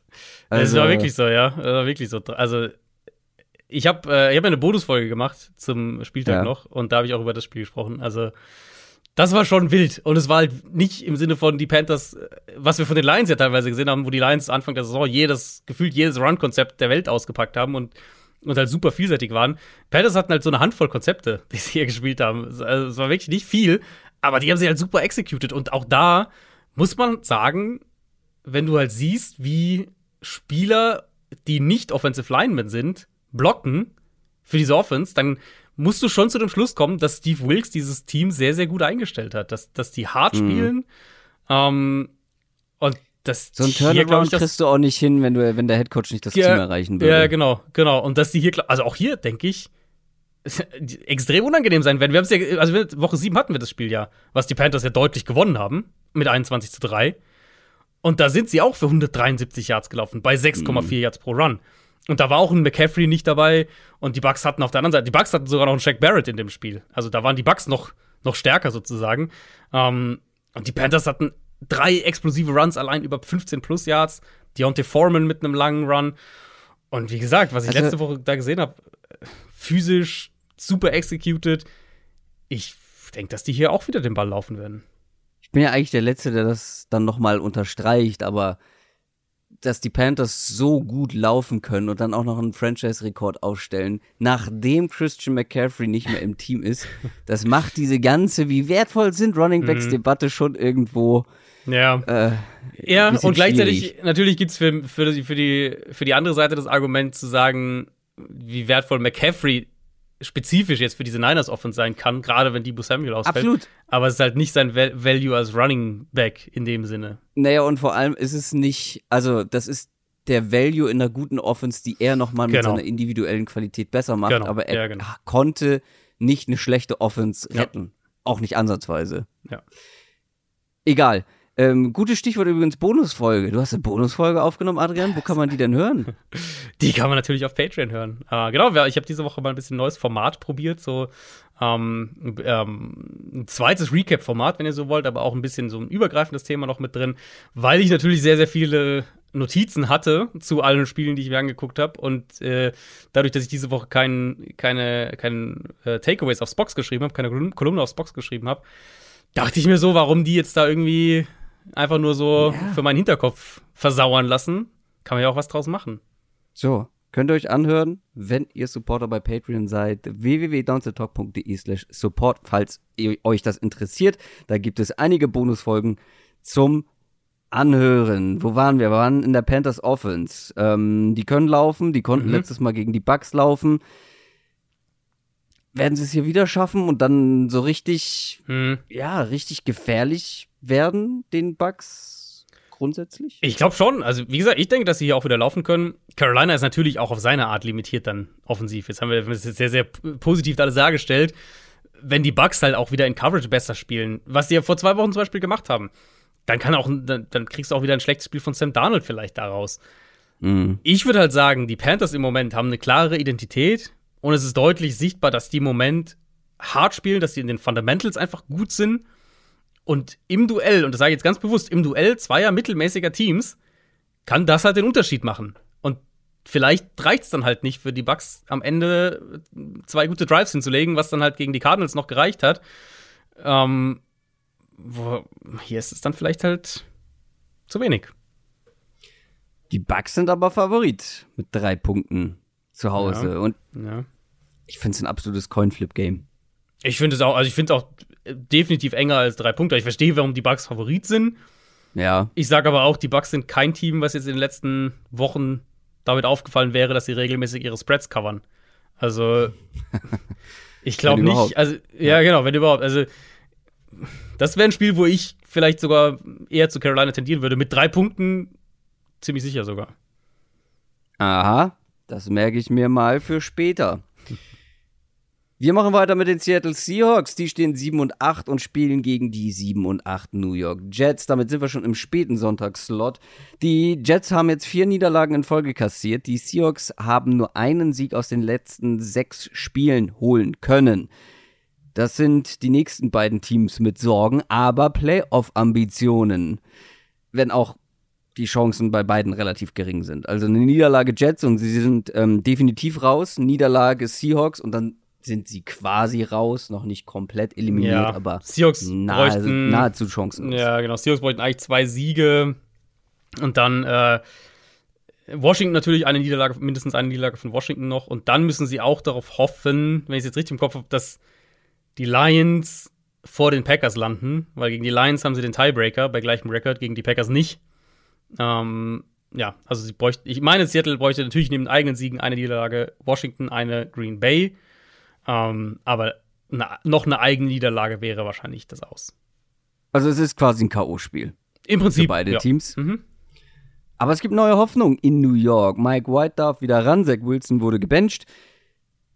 Und das auch natürlich zu Recht. Und jetzt ähm, macht das natürlich Hoffnung, auch was dieses Matchup angeht. Weil gegen die Seahawks, da kann man schon den Ball ganz gut bewegen, offensiv. Und Ja, wir ja. gehen, glaube ich, beide davon aus, dass diese Offense mit Mike White wieder besser und vor allem konstanter Mhm. performen wird. Das ist, glaube ich, der Knackpunkt. Also ich habe auch Konstanz, Effizienz so als meine Schlagworte hier, dass das mit Mike White, glaube ich, zurückkommt. Und im Prinzip sind es ja vor allem zwei Sachen, die die Jets Offense prägen, wenn sie gut funktioniert. Das ist das Run-Game. Und wenn sie den Ball gut laufen, ist die Offense insgesamt viel runder. Das haben wir jetzt die letzten drei Wochen gesehen, dass es halt nicht, wo sie den Ball nicht laufen konnten, dass es dann teilweise echt schwer sein kann. Ähm, und der, das andere sind halt die Plays, die die Receiver machen können. Und jetzt, jetzt spielst du gegen eine Jets, äh, gegen eine Seahawks Defense, die gerade gegen den Run, da haben wir jetzt oft genug drüber gesprochen die letzten Wochen, äh, echt Probleme hat. Wo du selbst mit einer, ne, diese nach wie vor angeschlagene Jets O-Line, wo die Jets vielleicht auch den Ball am Boden bewegen können. Und dann der andere Punkt eben, die Plays, die die Receiver machen, ist ja auch sehr, sehr viel nach dem Catch dann in dem Fall. Und das ist eine der Top-Offenses in Yards nach dem Catch pro Completion. Ähm, Garrett Wilson natürlich der, der, der Posterboy dafür in dieser Offense. Und mit Mike White kriegst du halt wieder einen Quarterback, der das ermöglicht, der dir die, diese, diese Effizienz eben Down für Down auch gibt und der den Playmakern die Chance gibt, diese Plays auch zu machen. Und ich glaube, gerade Garrett Wilson und vor allem Wilson aus dem Slot hier gegen eine Seahawks-Defense, die insbesondere im Slot echt auch Probleme hat, das könnte so das, das, das kritische Mismatch werden, wo irgendwie Wilson 140 Yards, 150 Yards oder sowas hat und, und vor allem halt aus dem Slot heraus. Die Seahawks müssen die Jets in, in Passing Downs bekommen und dann eben mit ihrem Pass Rush was reißen gegen diese Jets Line. Das ist auch möglich, gegen diese Jets Line im Pass Rush was zu machen. Auch und die Seahawks haben ja durchaus im Pass Rush auch positive Tendenzen gehabt dieses Jahr. Ich glaube, das ist defensiv der Weg, der am ehesten erfolgsversprechend ist für Seattle, um halt so ein paar Plays zu machen defensiv, weil darum geht es ja letztlich. Die werden jetzt nicht diese Jets auf uns bei 10 Punkten halten. Ähm, nicht mit Mike White jedenfalls auf Quarterback. Aber halt so ein paar Plays zu machen, ein, zwei Drives zu killen mit einem kritischen Sack bei Second Down oder sowas. Und dann halt schauen, ob deine eigene Offense genug machen kann. Weil das ist ein Spiel, in dem die Seahawks Offense Hilfe brauchen wird von ihrer eigenen Defense. Weil gegen diese Jets Defense kannst du nicht erwarten, dass die irgendwie 30 Punkte Nee. machen. Ne. Gute Überleitung. Die Jets Defense ist halt einfach nicht das Problem aus Jets Sicht. Und Mhm. das wird schwierig für Geno Smith, der ja aber an seine alte Wirkungsstätte zurückkehrt. Die Jets haben ihn damals, 2013 müsste es gewesen sein, in der zweiten Runde gedraftet. Da war er vier Jahre, zwei davon Mhm. als Starter, wurde dann für Ryan Fitzpatrick gebencht. Das passiert ehrlicherweise den Besten, muss man so klar sagen. Ah, der will hier schon sicher was beweisen, denke ich mal. Das Mhm. ist das wahrscheinlich wichtigste Spiel der Saison für ihn, für die Seahawks. Und vor allem, wenn er halt mit einem Sieg den Jets die Playoff-Teilnahme versauen kann. Also, der wird richtig on fire sein. Der wird heiß sein, aber er wird vor allem ohne Tyler Lockett.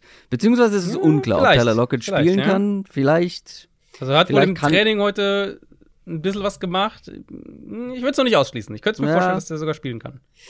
Es wäre extrem wichtig. Wir haben es letzte Woche schon gesagt, aber gerade hier, weil Ich freue mich sehr auf dieses Duell DK Metcalf gegen Source Gardner. Mhm. Mhm. Ähm, das wird, das ist für, glaube ich, neutrale Zuschauer ein Highlight, dieses Matchup, wenn die oft aufeinandertreffen. Genau, ja. Aber es wäre halt aus Seahawks Sicht so wichtig, dann noch die zweite Option zu haben, Ja. weil gegen Source Gardner ist es schwer, einfach ähm, da viele Plays zu machen. Aber jetzt mal abgesehen davon wird es ja einfach auch grundsätzlich schwer, hier den Ball zu bewegen, ob am Boden oder Mhm. durch die Luft.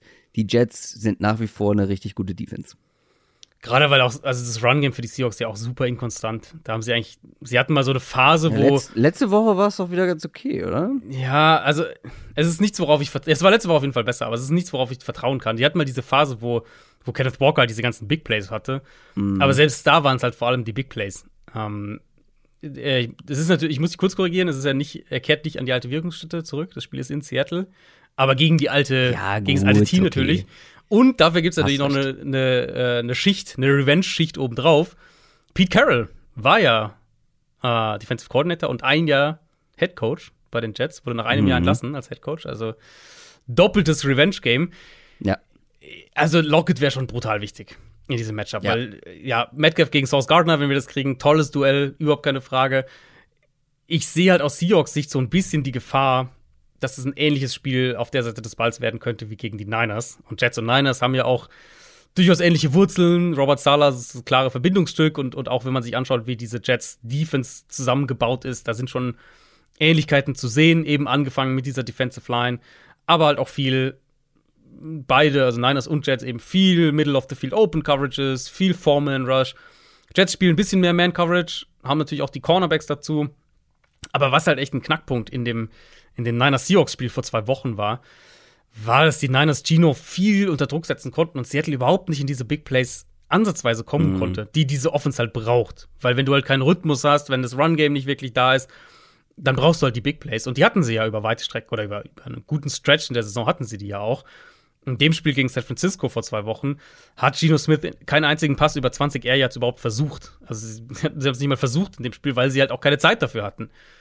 Da werden die Seahawks einen besseren Plan brauchen. Die Jets lassen ein bisschen mehr am Boden zu als die Niners, aber jetzt nicht wirklich mehr. Und wenn ich sehe, wie die Seahawks O-Line und das Run-Game generell die letzten Wochen so aussah, glaube ich nicht, dass im Run-Game viel funktioniert. Und dann muss es halt übers Passspiel gehen. Und ich glaube, vom Matchup her wäre Lockett aus dem Slot, gerade auch bei vertikalen Routes, wenn sie den gegen den Safety kriegen, Ja. das wäre die klar beste Chance. Und das wäre schon unheimlich wichtig, zumal ja auch die Seahawks haben ja auch keine Tiefe dahinter auf Receiver. Also, dass du sagen kannst, okay, wenn Lockett nicht Nee. spielt, dann kriegst du irgendwie, einen, ne, aber dann reden wir über Derek Young wieder oder, oder, oder Eskridge oder so. Da ist nicht viel. Und Lockett könnte halt sogar echt ein Schlüsselspieler hier vom, vom Matchup her sein. Total. Die Jets sind mit anderthalb Punkten auswärts favorisiert. Für mich sind sie auch der Favorit, aber es ist auch bei mir eng. Mhm. Ich glaube, also Lockett habe ich mir auch noch mal notiert in der Zusammenfassung, so im Fazit. Das kann wirklich der, der entscheidende Funken sein, den die Seahawks hier brauchen gegen diese Defense. Aber ich glaube, selbst mit ihm wird's nicht, wird's schwierig, weil Mhm. Ja, die allgemeine Form des Seahawks Offense ist nicht berauschend, die eigene Defense spielt nicht gut mit Mike White. Wir haben es gesagt, sollte es wieder konstanter, effizienter aussehen, ist ein enormes Upgrade in meinen Augen gegenüber Zach Wilson. Das sollte eigentlich für die Jets hier reichen. Ja, ja, eigentlich würde ich damit gehen. Ich, äh, ich glaube, die Seahawks sind schon so ein bisschen an einem Punkt, wo jetzt nicht sagen, sie irgendwie auseinanderfallen, weil das tun sie nicht, aber wo die, die Schwachstellen im Kader schon Ja. deutlich sichtbarer geworden sind die letzten Wochen. Und ich tendiere auch dazu, die Jets zu nehmen, auch wenn ich immer noch glaube, dass die Seahawks im Passspiel diese Big Plays haben können. Aber das Matchup ist halt einfach nicht gut dafür. Ne. Wir machen weiter mit den Packers. Die stehen bei 7 und 8 und spielen in der Division gegen die Minnesota Vikings 12 und 3. Die Vikings haben das nächste enge Spiel gewonnen. Na klar. Die Packers haben gegen die Dolphins noch einen Comeback-Sieg feiern können. Und die Packers haben wieder mehr Hoffnung. Gewinnen kann man hier in Bezug auf die Playoffs noch nichts aus Packers Sicht. Nur verlieren sollten sie nicht. Eine Niederlage wäre so gut wie eine Eliminierung, was die Playoffs angeht. Vorteil für die Vikings geht's jetzt auch nur noch theoretisch um was. Also die Division hat, man schon gewonnen und die Chancen auf den Nummer 1 Seed in der, in der NFC. Äh, der liegt bei 2%. Also, Ja. das ist eher dann sehr Das unwahrscheinlich. Frage, Man die- könnte noch den zweiten Seed verlieren, ne? Genau, das ist natürlich die Frage, wie wichtig ist ihnen der zweite Seed. Ähm, die Niners, also wenn die gleichen Rekord haben am Ende, äh, Vikings und Niners, Niners sollten dann alle Tiebreaker eigentlich haben. Also sie haben nicht direkt gespielt. Nee, haben sie nicht direkt gespielt. Aber Niners haben halt einen, bisher ja einen perfekten Division-Record, 5 und 0, und einen besseren Conference-Record als die Vikings, was dann die Tiebreaker eben wären. Das heißt, wenn äh, die beiden Rekord gleich wären, würde San Francisco vorbeiziehen.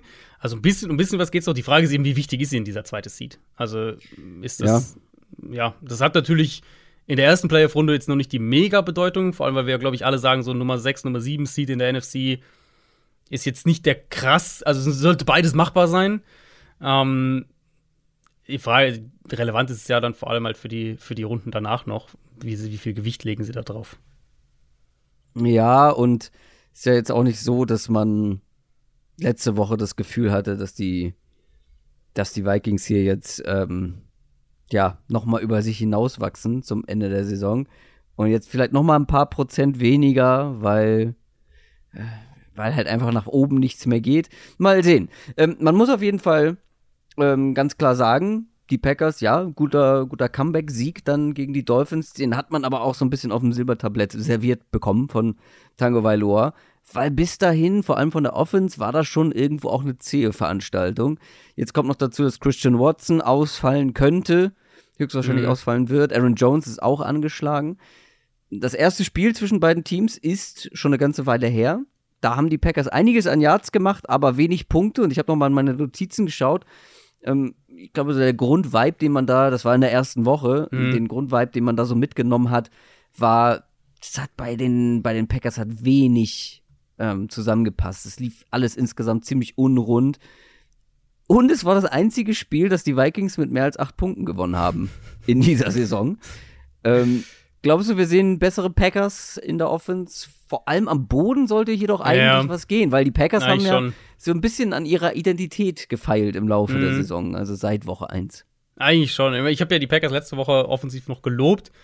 Dann war das Spiel gegen Miami schon wieder sehr inkonstant, paar Drops drin gehabt, Rogers paar tolle Würfe drin, aber auch ein paar Dinge einfach verfehlt. Run-Game war ziemlich enttäuschend in dem Spiel. Ähm, ich fand teilweise das Play-Calling so ein bisschen fragwürdig.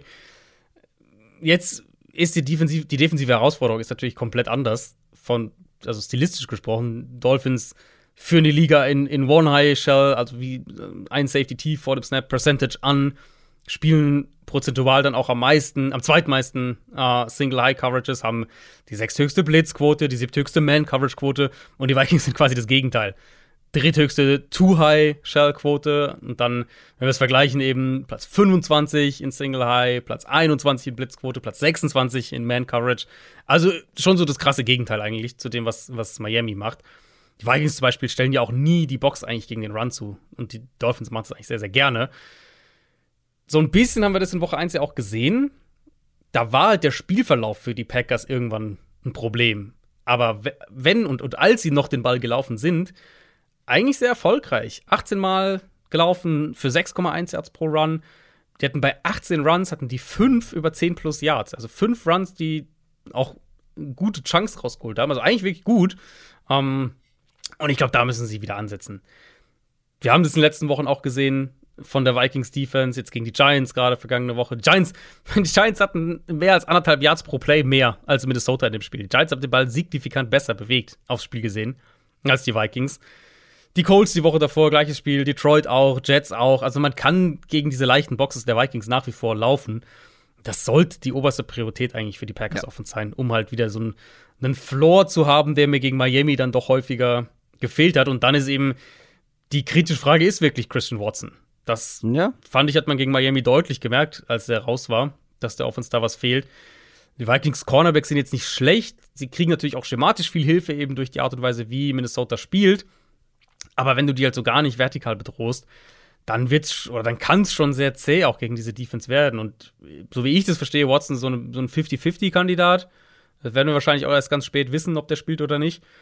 Aber der könnte hier echt so ein Schlüsselspieler sein für diese Offense.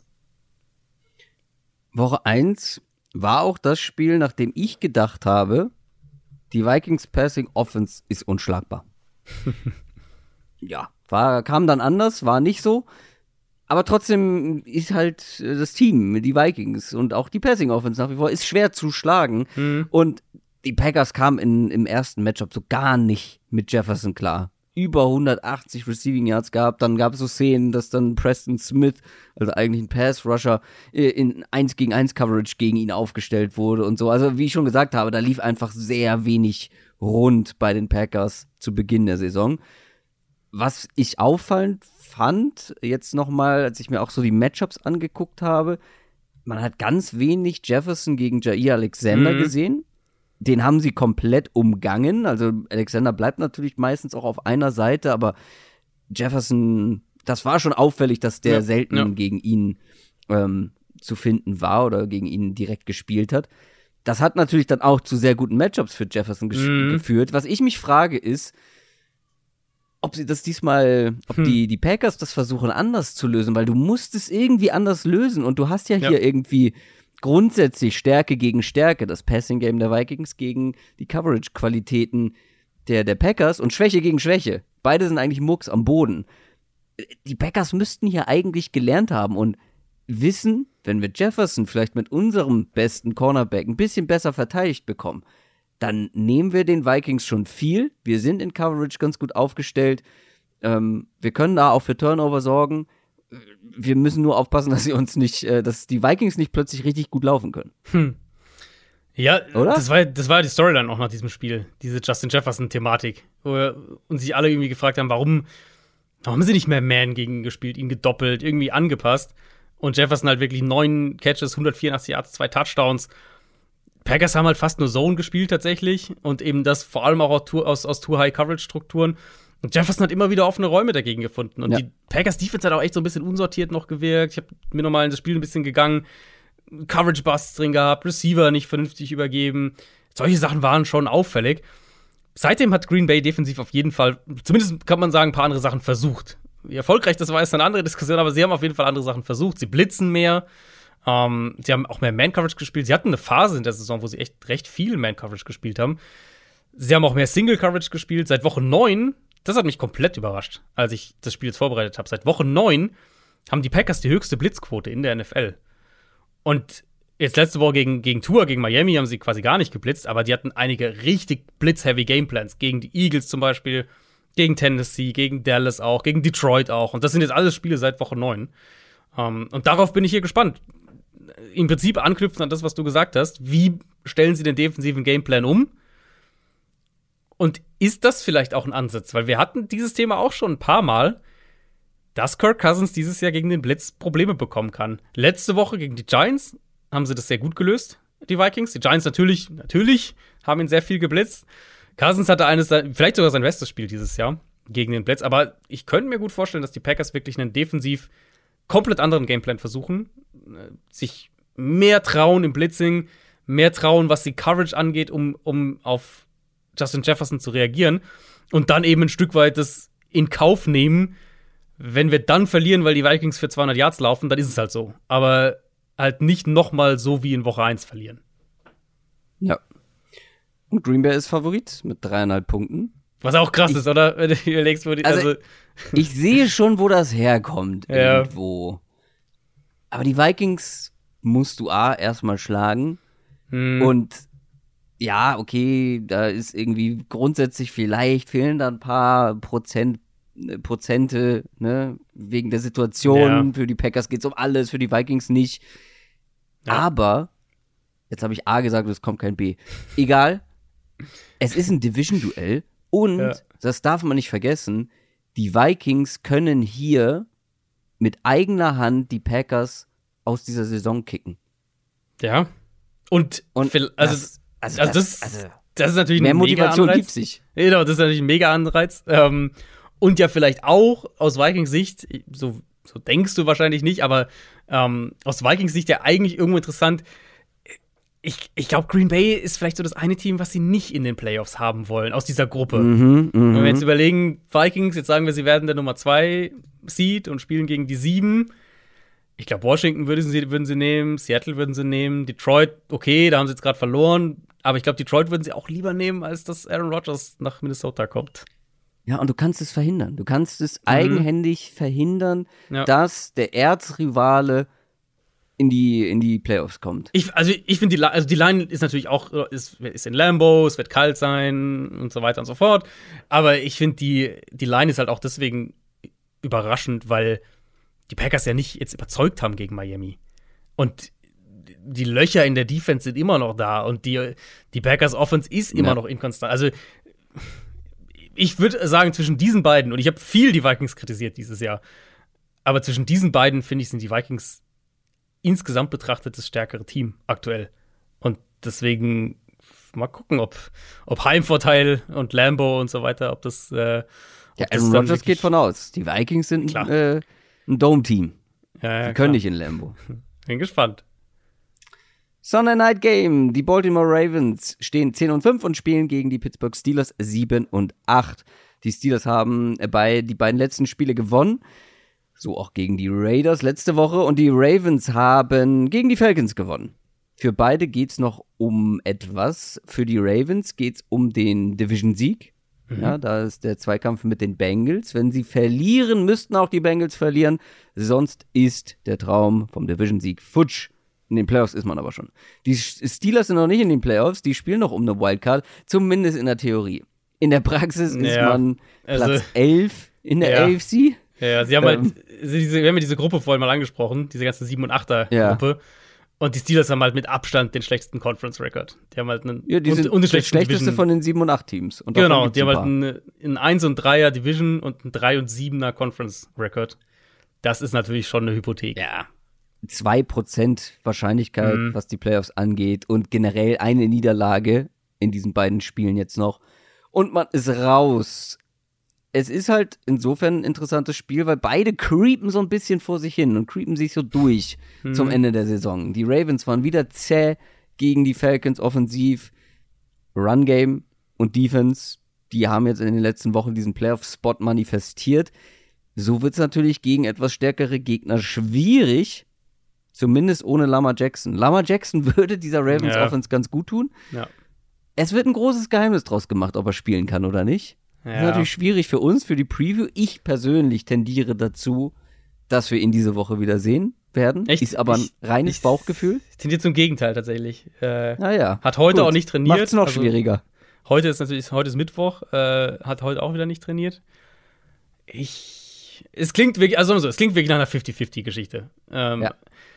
Es ist halt bei einer Knieverletzung bei einem Quarterback wie Lamar Jackson, muss der schon bei 100% sein, wo du vielleicht sagst, ein Tom Brady, der jetzt Vermutlich, nicht ja. sich viel bewegt, der kann vielleicht auch mit 90 Prozent dann da in der Pocket stehen. Bei Jackson ist es halt nicht so und ich, sie sind halt schon in den Playoffs und mm. klar willst du irgendwo die Division gewinnen, aber ich könnte mir vielleicht auch vorstellen, dass sie da extra vorsichtig sind und ich tendiere vorsichtig dazu, dass er nicht spielt diese Woche. Okay, ich finde die, ja, ich finde die Argumente auch überzeugend. Ich hatte so ein, zwei Berichte gelesen, wo es schon so wirkte, dass man da so ein bisschen auf Geheimniskrämerei macht. Bestimmt. Ja klar, ich meine, schadet dir natürlich nichts, wenn der, wenn die Steelers sich da möglichst lange auch auf Jackson vorbereiten. Dann gehen wir mal von Handley aus. Mhm. Als glaubst du, wie stehen hier die Chancen zu punkten? Also, das erste Match zwischen den beiden ist erst ein paar Wochen her. Das war ein enges Spiel. Und offensiv ging da nicht viel. Das war auch schon mit Handley. Mhm. Und vor allem nicht durch die Luft. Ähm, ja. Ich kann mir irgendwie nicht vorstellen, dass das hier groß anders aussehen wird aus Ravens Sicht. Ich mir auch nicht. Ich mir auch nicht. Und das Over-Under von 35 legt das ja auch nahe. Ähm, ja. Hat mich auch extrem gewundert. Das wurde ja reingeflext äh, in Sunday Night, dass sie das Spiel genommen haben. Rams Chargers war, die, war vorher drin, okay, verstehe, dass das jetzt nicht sonderlich attraktiv ist. Aber, also, ich, ich glaube, das wird ein super zähes Spiel in, auf beiden Seiten. Ja. Wenn wir mit der Ravens Offense anfangen, Huntley gibt dir halt im Moment leider nicht mal den Floor, den er letztes Jahr noch irgendwie hatte. Das Passspiel super inkonstant. Und der letzte Woche gegen die Falcons gespielt und der hatte neun Completions letzte Woche. Steelers die letzten Wochen eigentlich den Run sehr gut verteidigt. Ähm, abgesehen von dem Ravens-Spiel, wo, wo Baltimore halt für über 200 Yards und, und fast 6 Yards pro Run gelaufen ist.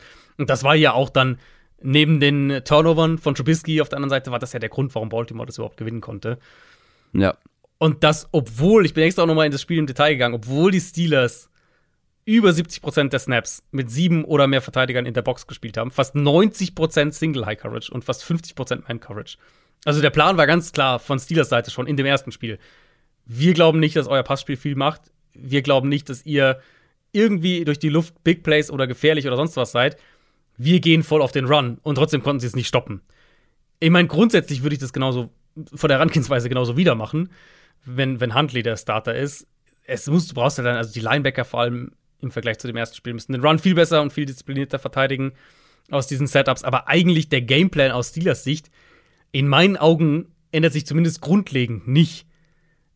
Das kann natürlich nicht sein, dass du die Box bei, bei 70% der Snaps zustellst und 200 Rushing Yards gegen eine Offense zulässt, die nichts durch ja. die Luft macht.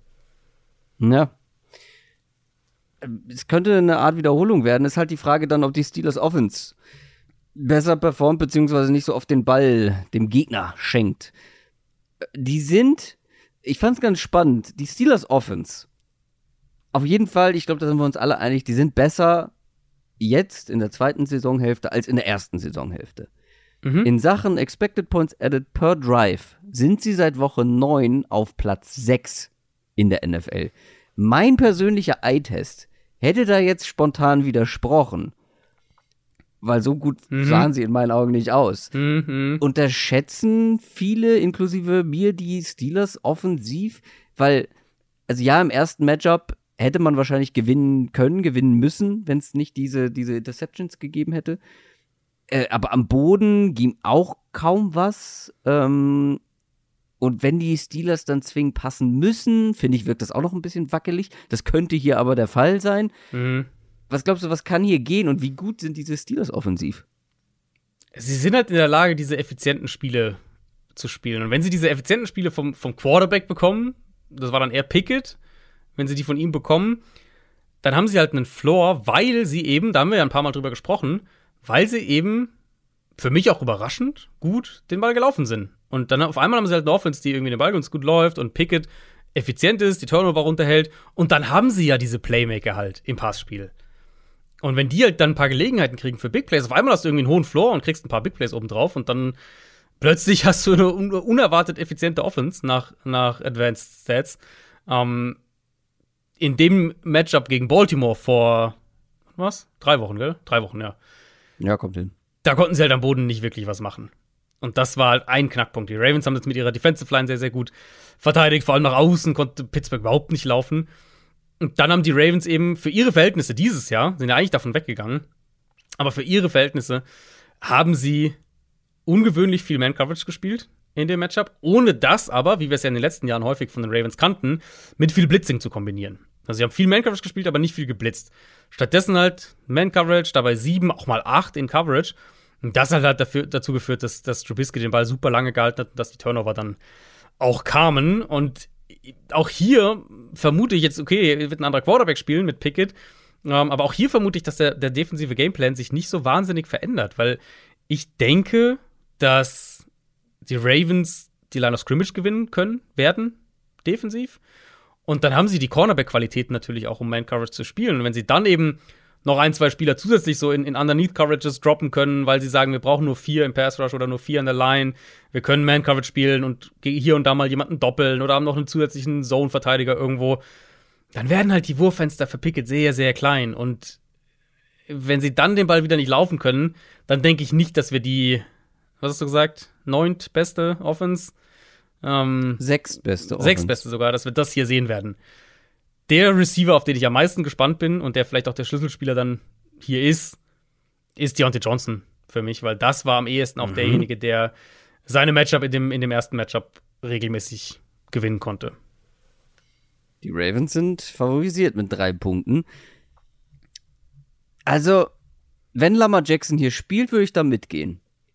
Mit Huntley, mhm. glaube ich, haben die Steelers hier eine gute Chance. Ja, vor allem mit Huntley, so wie die Offense. Also letztes Jahr, Huntley, letztes Jahr hätte ich gesagt, drei Punkte äh, kann ich mir vorstellen.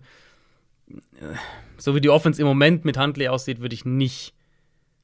Entschuldigung, würde ich die ist Ravens schon wieder gedroppt um halben, um halben Punkt. Nur noch okay. zweieinhalb Punkte. ja, Ravens. also es fällt mir schwer, halt die Ravens irgendwie mit, mit mehr als einem Punkt Abstand zu tippen, wenn Huntley aktuell der Quarterback ist. Ja. Aber mit Jackson würdest du dann, wäre das der Knackpunkt für dich? Mit Jackson, ja, mit Jackson würde ich auf die, auf die Ravens gehen, ja. Monday Night Game. Cincinnati Bengals 11 und 4 gegen Buffalo Bills 12 und 3. What a game. Ganz wichtiges Spiel mhm. für beide. Und man bekommt richtig schöne Playoff-Vibes hier. Mhm. Die Bengals haben ja mit etwas Mühe die Patriots geschlagen hinten raus und die Bills hinten raus, die haben das dann doch noch souverän gegen die Bears gelöst zwei der formstärksten Teams der Liga, zwei der besten Teams der Liga. Eins mit sechs Siegen in Folge, das andere mit sieben Siegen in Folge. Ich glaube, es gibt nur ein Team, was mehr hat. Das müssten die, die 49ers sein. Und für beide geht es noch um was. Obwohl sie beide schon sicher in den Playoffs sind. Die Bengals wollen den angesprochenen Division-Sieg klar machen gegenüber den Ravens. Und mit einem Sieg und einer Ravens-Niederlage hätte man das auch im Sack bei einer Niederlage hat man trotzdem immer noch gute Chancen, tatsächlich das zu schaffen. Die Bills kämpfen mit den Chiefs wiederum um den Nummer 1 Seed in der AFC, also um die Bye Week. Das kann, soweit ich das überblicke, diese Woche noch nicht entschieden werden. Doch, wenn, also die Chiefs müssen halt verlieren. Wenn die Bills gewinnen, die Chiefs verlieren, dann hätten sie den sicher, weil die haben ja Kansas City geschlagen direkt. Stimmt. Warum ist mir das durchgerutscht? Und theoretisch natürlich sind die Bengals auch noch in diesem Rennen drin. Weil ja. die, die, Chiefs haben ja gegen beide verloren. Das heißt, wir haben ja die, die, so eine Situation, wo alle drei gegeneinander gespielt haben dann. Und wenn die Bengals hier gewinnen, haben sie ja beide geschlagen. Das heißt, sie hätten den direkten Vergleich mit beiden gewonnen. Und dann äh, hätten sie müssten natürlich noch ein Spiel auf Kansas City aufholen, klar. Aber dann hätten sie äh, die Chance, noch den Nummer 1 Seed sogar für sich zu holen und, und würden äh, im, direkten, im direkten Vergleich, wenn am Ende die Chiefs den Nummer 1 Seed holen, ähm, würden, sie, würden die Bengals natürlich zumindest Buffalo dann überholen, weil sie da eben wiederum den direkten Vergleich dann auch für sich hätten. Worst Case aus Bildsicht, man kann auch noch auf den Nummer 3 Seed abrutschen. Genau. Aktuell ist man genau. Nummer 1. Ja. Also sehr eng da oben in der AFC, aber die Bills wirken auf mich sehr stark. Wieder. Hatten so einen kleinen, einen kleinen Hänger gefühlt, Mid-Season. Ich finde sie jetzt aktuell wieder sehr, sehr stark. Weil ich finde, die haben gegen die Bears das gezeigt, was wir bei ihnen, aber auch bei den Bengals interessanterweise manchmal so ein bisschen vermissen. Diese, diese Finisher-Moves, mehr oder weniger. Diese Spiele dann auch, ja, zu beenden gegen den schwachen Gegner. Und du hast es dir ja eigentlich auch gewünscht. Und die erste Hälfte gegen die Bears sah ja nicht wirklich mhm. dominant aus. Mhm. Und in der zweiten Halbzeit sind sie dann aber davon gelaufen. Eigentlich sogar hinten in der ersten Hälfte? Ich meine, die lagen sogar hinten. Die lagen zwischenzeitlich auf jeden Fall mal hinten. Ja. Ich weiß nicht, wie es am Ende der ersten Hälfte war, aber ja, das war kein guter Auftritt in der ersten Hälfte, aber dann halt einfach diese, diese, dieses Selbstverständnis, diese Souveränität zu haben, dann einen schwächeren Gegner in der zweiten Halbzeit zu dominieren. Dann hast du plötzlich eine starke Run-Performance von den Bills und fährst den Sieg dann ähm, ja relativ entspannt nach Hause. Hier wird die Aufgabe natürlich deutlich schwieriger, gerade am Boden. Mhm. Die Bengals sind in den letzten Wochen eine der besten Run-Defenses ja. der Liga es muss auf jeden Fall aus Bildsicht wieder durch die Luft gehen. Es ist ja eigentlich auch deren Stärke. Gab jetzt häufiger mal ein paar Fehler von Josh Allen in der Vergangenheit, in der jüngeren Vergangenheit. Kann man sich als Bills-Fan darauf verlassen, dass wenn man durch die Luft gewinnen muss, dass man dann auch durch die Luft gewinnt? Hm.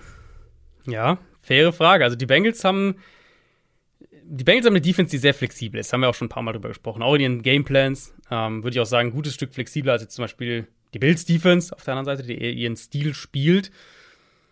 Die Bengals sind halt auch, ähnlich wie die Bills Defense, die Bengals Defense auch sehr gut darin, eine Offense dazu zu bringen, geduldig zu gewinnen. Weil eben, da gehe ich mit, Cincinnati sollte hier den Run gut stoppen können. Äh, die Line of Scrimmage, zumindest was Run Game angeht, auch kontrollieren können. Und das war ja für die Bills so ein bisschen ein offensiver Floor, teilweise ähm, in den vergangenen Wochen. Gegen Miami war das so, gegen Chicago war das auch so. Das sollten die Bengals eigentlich stoppen können. Und dann ist es eben bei den Bills eine eine viel größere Wildcard in meinen Augen, ob die eben von der Passing Offense konstante Production bekommen oder ob das wieder so ein wilderes Spiel wird. Da, da traue ich der Bengals Offense in diesem direkten Vergleich aktuell mehr als dieser Bills Offense, weil mhm. Josh Allen halt diese Highs und Lows einfach drin hat in seinem Spiel. Ähm, Offensive Line der Bills, glaube ich, kann echt noch ein Problem werden mit Blick auf die Playoffs und das ist ja jetzt ein Matchup, was es auch in den Playoffs geben könnte irgendwann. Ähm, Run-Defense, aber dann vielleicht auch schon Pass-Blocking. Trey Hendrickson Uh, natürlich der gefährlichste, aber auch ein Spieler wie Joseph Osai. Die beiden Defensive Tackles, Hill und Reader, können beide auch Druck auf den Quarterback machen, auch wenn sie beide in erster Linie ihre Qualitäten natürlich gegen den Run haben. Das wird, glaube ich, ein sehr, sehr guter Test für die Bills Offense Richtung Playoffs, weil natürlich haben sie die Mittel, auch diese geduldigen Spiele zu gewinnen. Und das war ja, wenn wir die erste Saisonhälfte zurückdenken, da war das ja Teil dieser Storyline eigentlich rund um die Bills, dass man gesagt hat, boah, die haben diese Big Plays und was die alles machen können und die dominante Defense und jetzt auf einmal können die auch Spiele mit dem Kurzpassspiel dominieren und, und können da so ja, diese Geduldsspiele halt auch gewinnen. Das ist deutlich inkonstanter geworden. An sich würde ich hier sagen, sie haben Leute wie McKenzie underneath, sie haben Josh Allen als Runner.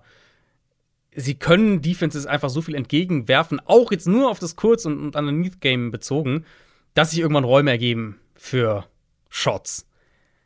Aber dafür darf halt Josh Allen nicht irgendwie zwei Drives wegwerfen, weil er zwei blöde Turnover hat. Diesen Luxus gibt's hier nicht. Und die Gefahr dafür sehe ich schon eben gegen eine Bengals Defense, die super, super unangenehm ist. Und ich bin extrem gespannt drauf, ob wir von den Bills dann vielleicht ein Spiel bekommen, wo sie doch wieder diese, diese Konstanz zeigen und, und, und kurz, kurz, viel kurz gehen, aber damit dann auch wirklich Yards after Catch kreieren, Allen ins Run-Game einbinden und ob sie dann die Bengals Defense auch so ein bisschen aus der Reserve locken. Weil wenn sie das nicht schaffen, glaube ich, wird das ein sehr, sehr unangenehmes Spiel, vielleicht sogar für die Bills Offense. Nicht, dass die jetzt irgendwie nicht punkten oder sowas, aber einfach was, wo viele Sachen sehr schwierig sind für sie. Mhm.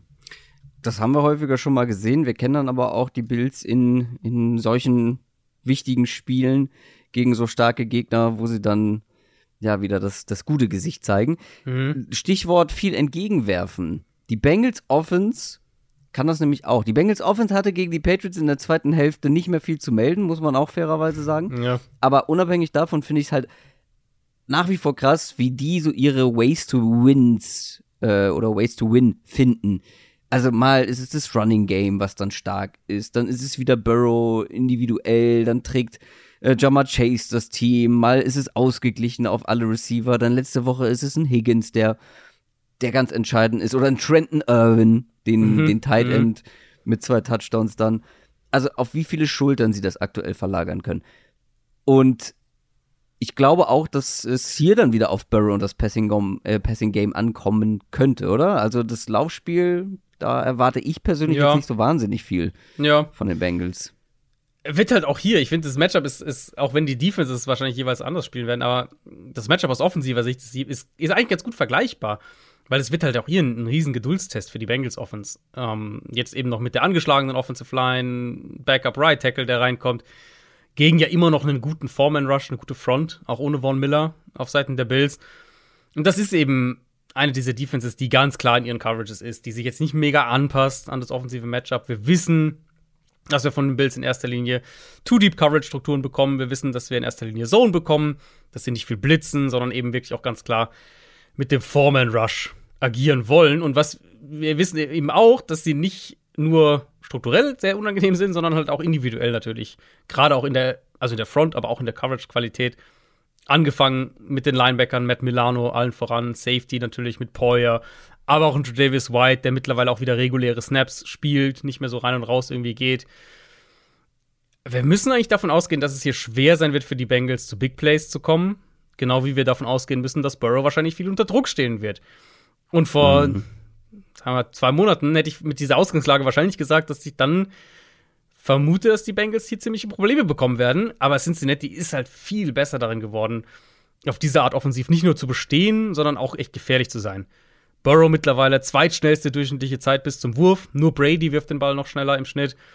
Und Burrow hat trotzdem die fünfthöchste durchschnittliche Tagetiefe bei Würfen unter zweieinhalb Sekunden, die meisten Touchdowns in unter 2,5 Sekunden, die fünftmeisten Yards pro Pass und die drittmeisten First Downs. Also er ist da auch super produktiv, gefährlich trotzdem, ist nicht einfach nur Dump-Offs oder sowas, sondern wirklich auch gefährlich darin.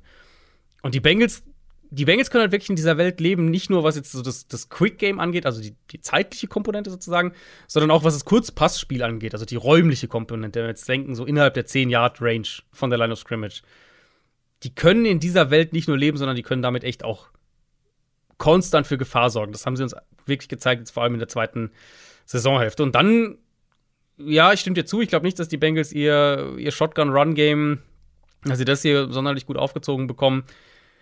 Aber sie haben halt auch diese Playmaker, die sie vielseitig einsetzen können. Jamar Chase kannst du mehr underneath, vielleicht auch ein paar Screens geben. Ähm, T. Higgins vielleicht wirklich primär bei diesen 10 Yard In-Breaking Routes, wo er ja auch super gefährlich sein kann. Und was auch die Linebacker dann in Kombination mit Tyler Boyd aus dem Slot in, in Konflikt bringen kann. Also diese, wenn wir dieses Konstrukt haben, das wird ein Geduldsspiel für beide Offenses, dann traue ich der Bengals Offense mehr aktuell. Ja, spannend. Ich bin da ganz unentschlossen, wem ich mehr vertrauen würde.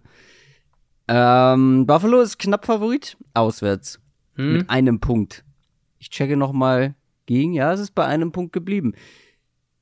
Grundsätzlich würde ich sagen, Buffalo ist noch die Mannschaft, die das größere Potenzial hat, die insgesamt stärker sein kann, dann auch in so einem ähm, direkten Aufeinandertreffen. Du hast es eben schon gesagt, es könnte halt auch wild werden. Ich glaube, dass dieses Spiel wild wird. Over-Under mhm. ist bei 49,5 Punkten. Mhm. Gleichzeitig weiß ich aber auch, dass Joe Burrow für genau diese Spiele gemacht ist, ne? Hm. Der Beide wächst gerne mal über sich hinaus. Beide Ja, Josh Allen auch. Ja. Josh Allen auch. Ja, boah, super Spiel. Tolles Spiel, ja. Also freue mich auch extrem drauf. Ich weiß noch nicht, ob ich es live schaffe, rein von meinem Schedule her, aber ähm, das ist wirklich ein, ein absolut tolles Spiel. Ja, willst du dich jetzt drücken oder was? Ich nehme die Bengals. Ich glaube, dass die ah, Bengals ja. gewinnen. Gut, ich wollte gerade sagen. So leicht kommst du mir nicht davon. Das waren unsere ausführlichen Previews. Wir gehen in unseren Schnelldurchlauf. Da haben wir einiges im Angebot. Zum Beispiel die Falcons, die spielen gegen die Cardinals. Ja, bisschen Not gegen Elend.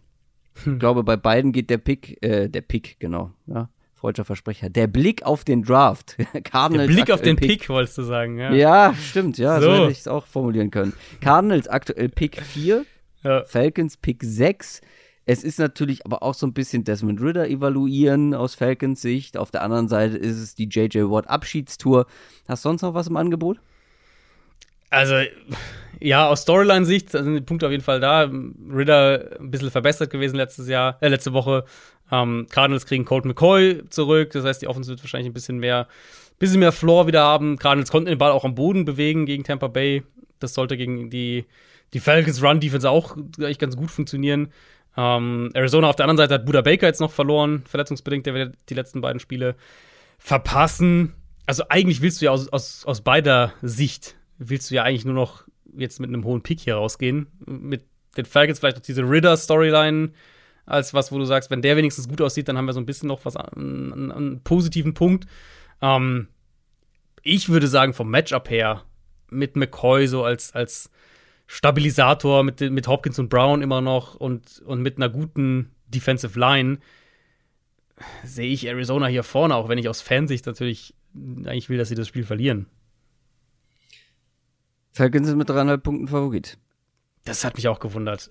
Also, ich weiß nicht, vielleicht unterschätze ich da die Falcons doch nochmal, aber ähm, dafür habe ich noch nicht. Vielleicht überrascht mich Ritter auch total in dem Spiel. Ja, vielleicht, vielleicht blüht das Run-Game halt nochmal auf und ja, ja. Ähm, sorgt dafür für den Sieg. Finde ich ganz schwierig. Bauchgefühl sagt mir tatsächlich auch so ein bisschen Falcons.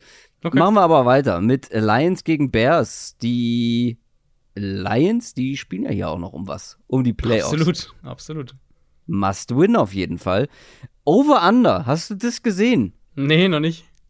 Ich sage es dir. Ich check es echt nochmal ähm, nochmal gegen. Es sind genau 52 Punkte. 52 Punkte. Man erwartet ein Stark. durchaus unterhaltsames Spiel. Ja. Ja, ja, du, also mir. wir hatten es ja in Woche 10, das war 31-30. Also da ja. hätten sie die 60 sogar geknackt. Da kann ich sogar ja. mit meinen Mathe-Skills äh, ausrechnen. Das äh, ist vollkommen richtig. Justin Fields will natürlich auch noch den Rushing-Rekord. Ja. Und die Lions Rushing-Defense hat ja gerade gezeigt, wie viel die zulassen können mhm. gegen die Panthers. Ähm, ja, wie, was glaubst du? Sehen wir wieder so ein hm. wildes Spiel, wie es die Buchmacher scheinbar erwarten, oder machen die Lions hier ernst? Also spricht ja einiges dagegen, oder? Dass wir ein wildes Spiel sehen, weil, weil die, also das, ja, das doch, Spiel wir hatten seitdem, wir hatten seitdem ein paar gute Lions Defense. Das stimmt, das stimmt, ja, das stimmt. Aber jetzt mit diesem Eindruck aus dem Panthers-Spiel ist es irgendwie ja. wieder schwer. Und dieses, dieses Woche 10, weil du, weil du Fields gerade angesprochen hast, das waren ja Fields, äh, 13 Runs, 147 Yards, Zwei Touchdowns. Und ich habe auch noch extra noch nachgeschaut. 132 von diesen 147 kamen bei designten Runs. Also, das haben die Bears schon attackiert, auch bewusst. Und ja, okay, die Lions Front hat sich gesteigert über die Wochen danach, aber wir haben jetzt auch letzte Woche nochmal gesehen, dass das nicht, noch nichts ist, wo du jetzt unbedingt mit, mit Sicherheit rangehen kannst. Vielleicht müssen sie es auch anders spielen vom Ansatz her, ähm, um nicht bei diesen Quarterback-Runs wieder so aufgefressen zu werden. In dem ersten Matchup haben sie bei über einem Drittel der Snaps eine Stack-Box gespielt und nochmal 25% sieben Mann in der Box. Also unterm Strich ähm, waren es 60% sieben oder mehr Verteidiger in der Box. Und wenn dann halt die Offense einen dieser Verteidiger per Read ausschalten kann und Justin Fields einen Verteidiger halt stehen lässt, was er meistens macht, wenn er läuft, dann mhm. ist er halt weg, weil dann gibt es auch keine Absicherung mehr dahinter. Das heißt, vielleicht musst du es ein bisschen geduldiger spielen aus Lions Defense-Sicht.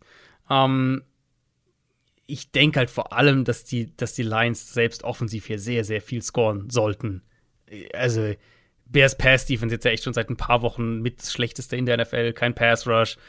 Haben auch noch mal Leute verloren in der Secondary. Ähm, also, das, das, das Passing Game der Lions gegen die, diese Bears Pass Defense ist vielleicht eines der gravierendsten Matchups, äh, Mismatches ähm, in, in diesem ganzen Spieltag. Das allein hier sollte Detroit das Spiel gewinnen. Ja, die Lions müssen das auch gewinnen. Also, ja. die Saison dann hier zu, zu boddeln gegen die Bears wäre bitter. Sind auch sechs Punkte favorisiert. Mhm. Die 12 und 3 Kansas City Chiefs spielen gegen die 4 und 11 Denver Broncos. Und wir haben darüber gesprochen, was passiert im AFC, äh, ja, Nummer 1 Seed Rennen, wenn die Chiefs verlieren. Es wird hier wahrscheinlich noch nicht passieren, dass sie verlieren. Also, für die Chiefs geht es halt eben auch noch um den ersten Platz. Und es mhm. ist einfach ein Pflichtsieg hier gegen die Broncos. Ein Team, was vielleicht noch mal so ein klein bisschen Rückenwind bekommt durch einen neuen Headcoach? Keine Ahnung. Ist, äh, ist die Frage, ob es da so einen so Knalleffekt irgendwie gibt, so einen Befreiungseffekt. Wir haben ähm, auch noch gar nicht über die, die Lösung gesprochen da.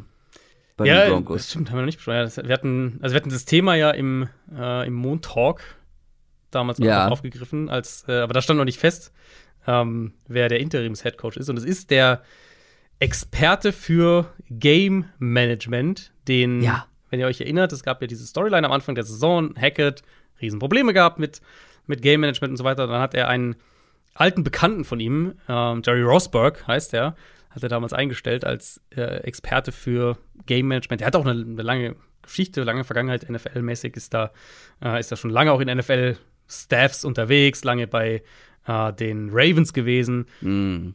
Der wird als Interims-Headcoach übernehmen, auch weil sie ähm, zu ihrer zweiten Wahl sozusagen gehen mussten, weil sie haben Ejiro Evero, dem Defensive Coordinator, über den haben wir auch gesprochen am Montag, den haben sie es angeboten, der hat gesagt, nein, danke, was glaube ich sehr schlau ist, weil ich weiß nicht, ob du selbst nur für zwei Spiele deinen Namen als, als Interims-Headcoach dann noch da draufsetzen möchtest.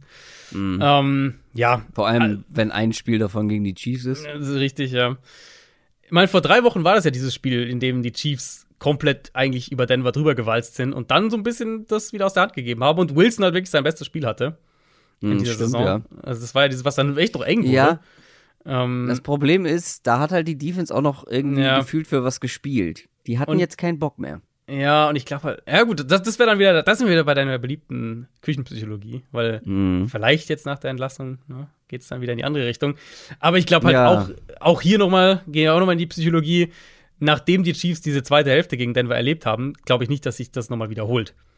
Mhm. Gerade eben mit der Aussicht, boah, Bills gegen Bengals, das ist so die so zwei, die beiden anderen Schwergewichte sozusagen in der AFC, die kloppen sich direkt und vielleicht könnten wir der lachende Dritte sein. Und ja, dafür klar. darfst du halt auf keinen Fall hier deine, deine Hausaufgaben nee. vermasseln. Das ist ein ähm, Pflichtsieg.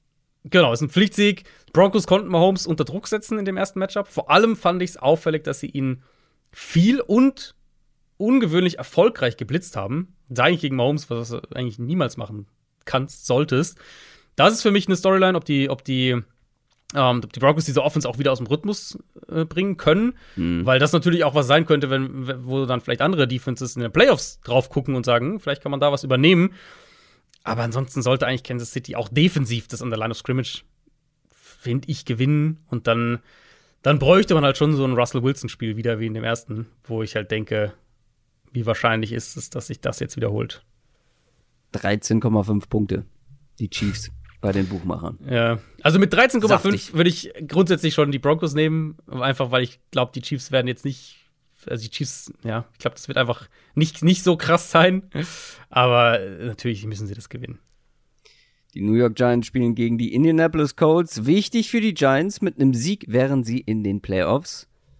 Und gegen dieses Colts-Team muss natürlich ein Pflicht, äh, ein Sieg Pflicht sein irgendwo auch. Ne? Man hatte die Vikings Ja. am Rande einer Niederlage, dann sollte man gegen die Colts finishen.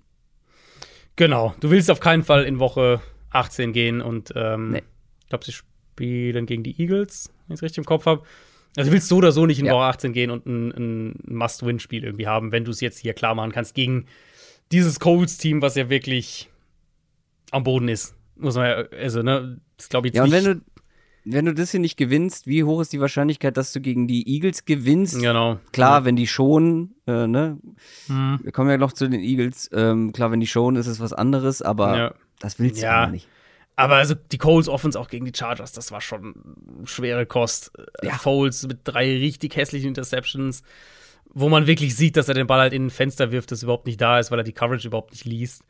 Coles bleiben ja bei Foles, haben sie gesagt. Ähm, Ich finde, also gefühlt jedes Mal, wenn sie Matt Ryan benchen, merken sie halt unterm Strich einfach nur, dass es noch schlechter geht als Matt Ryan. Das war jetzt mehrfach der Fall, aber sie bleiben wohl bei Foles.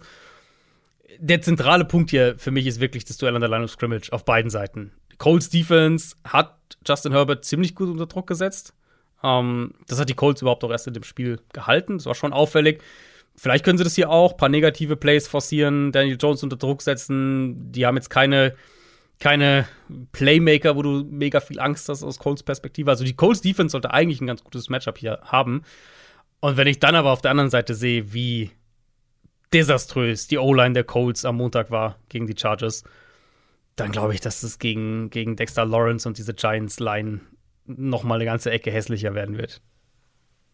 Giants mit fünf Punkten vorne. Bei den Buchmachern, Stichwort Eagles. Philadelphia spielt gegen New Orleans, gegen die Saints. Das ähm, Spannendste an dem Spiel ist, glaube ich, wie die Eagles das hier angehen. Ne? Wir haben ja schon so ein bisschen drüber gesprochen.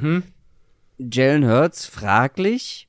Gehen Sie Ja. doch mal mit Gardner Minshew rein. Sie brauchen nur noch einen Sieg. Und es ist Genau. natürlich angenehm, den so früh wie möglich zu holen, Mhm. um den Nummer 1 Seed halt ähm, klar zu machen. Wir beide waren uns, glaube ich, einig, dass also dass es mit Gardner Minshew ja gar nicht so verkehrt lief. Das war ja Mhm. eigentlich recht ordentlich. Und das Genau. war ein sehr starker Gegner mit den Cowboys. Da würde, würde man es ja eigentlich gegen die Saints, wenn man Mhm. ähnlich performt, schon schaffen können, oder? Und dann kann man Hurts Ja. noch mal rauslassen, nicht Ja. reinrushen. Man macht Genau. Nummer 1 zieht, dann kann man in der Woche 18 noch mal komplett schonen. Und dann sind alle fit für die Playoffs. Klingt nach einem Plan. Ja, ich tendiere auch mehr und mehr in diese Richtung. Also bei, bei Hurts eben die Schulter. Klar, wenn der, also das haben sie auch gesagt, wenn er fit ist, dann spielt er. Ähm, es wäre halt so eine angenehme Timeline zu sagen, du kommst jetzt, du, du gewinnst es hier mit Minshew. Ja. Und dann kannst du ja immer noch sagen, Woche 18, wir geben unseren Startern irgendwie, keine Ahnung, zwei Drives, drei Drives, damit der- der Rhythmus da ist und Hurts auch noch mal ein bisschen spielt vor den Playoffs, weil danach haben sie ja noch mal eine Woche Pause, logischerweise, als Nummer 1 Seed.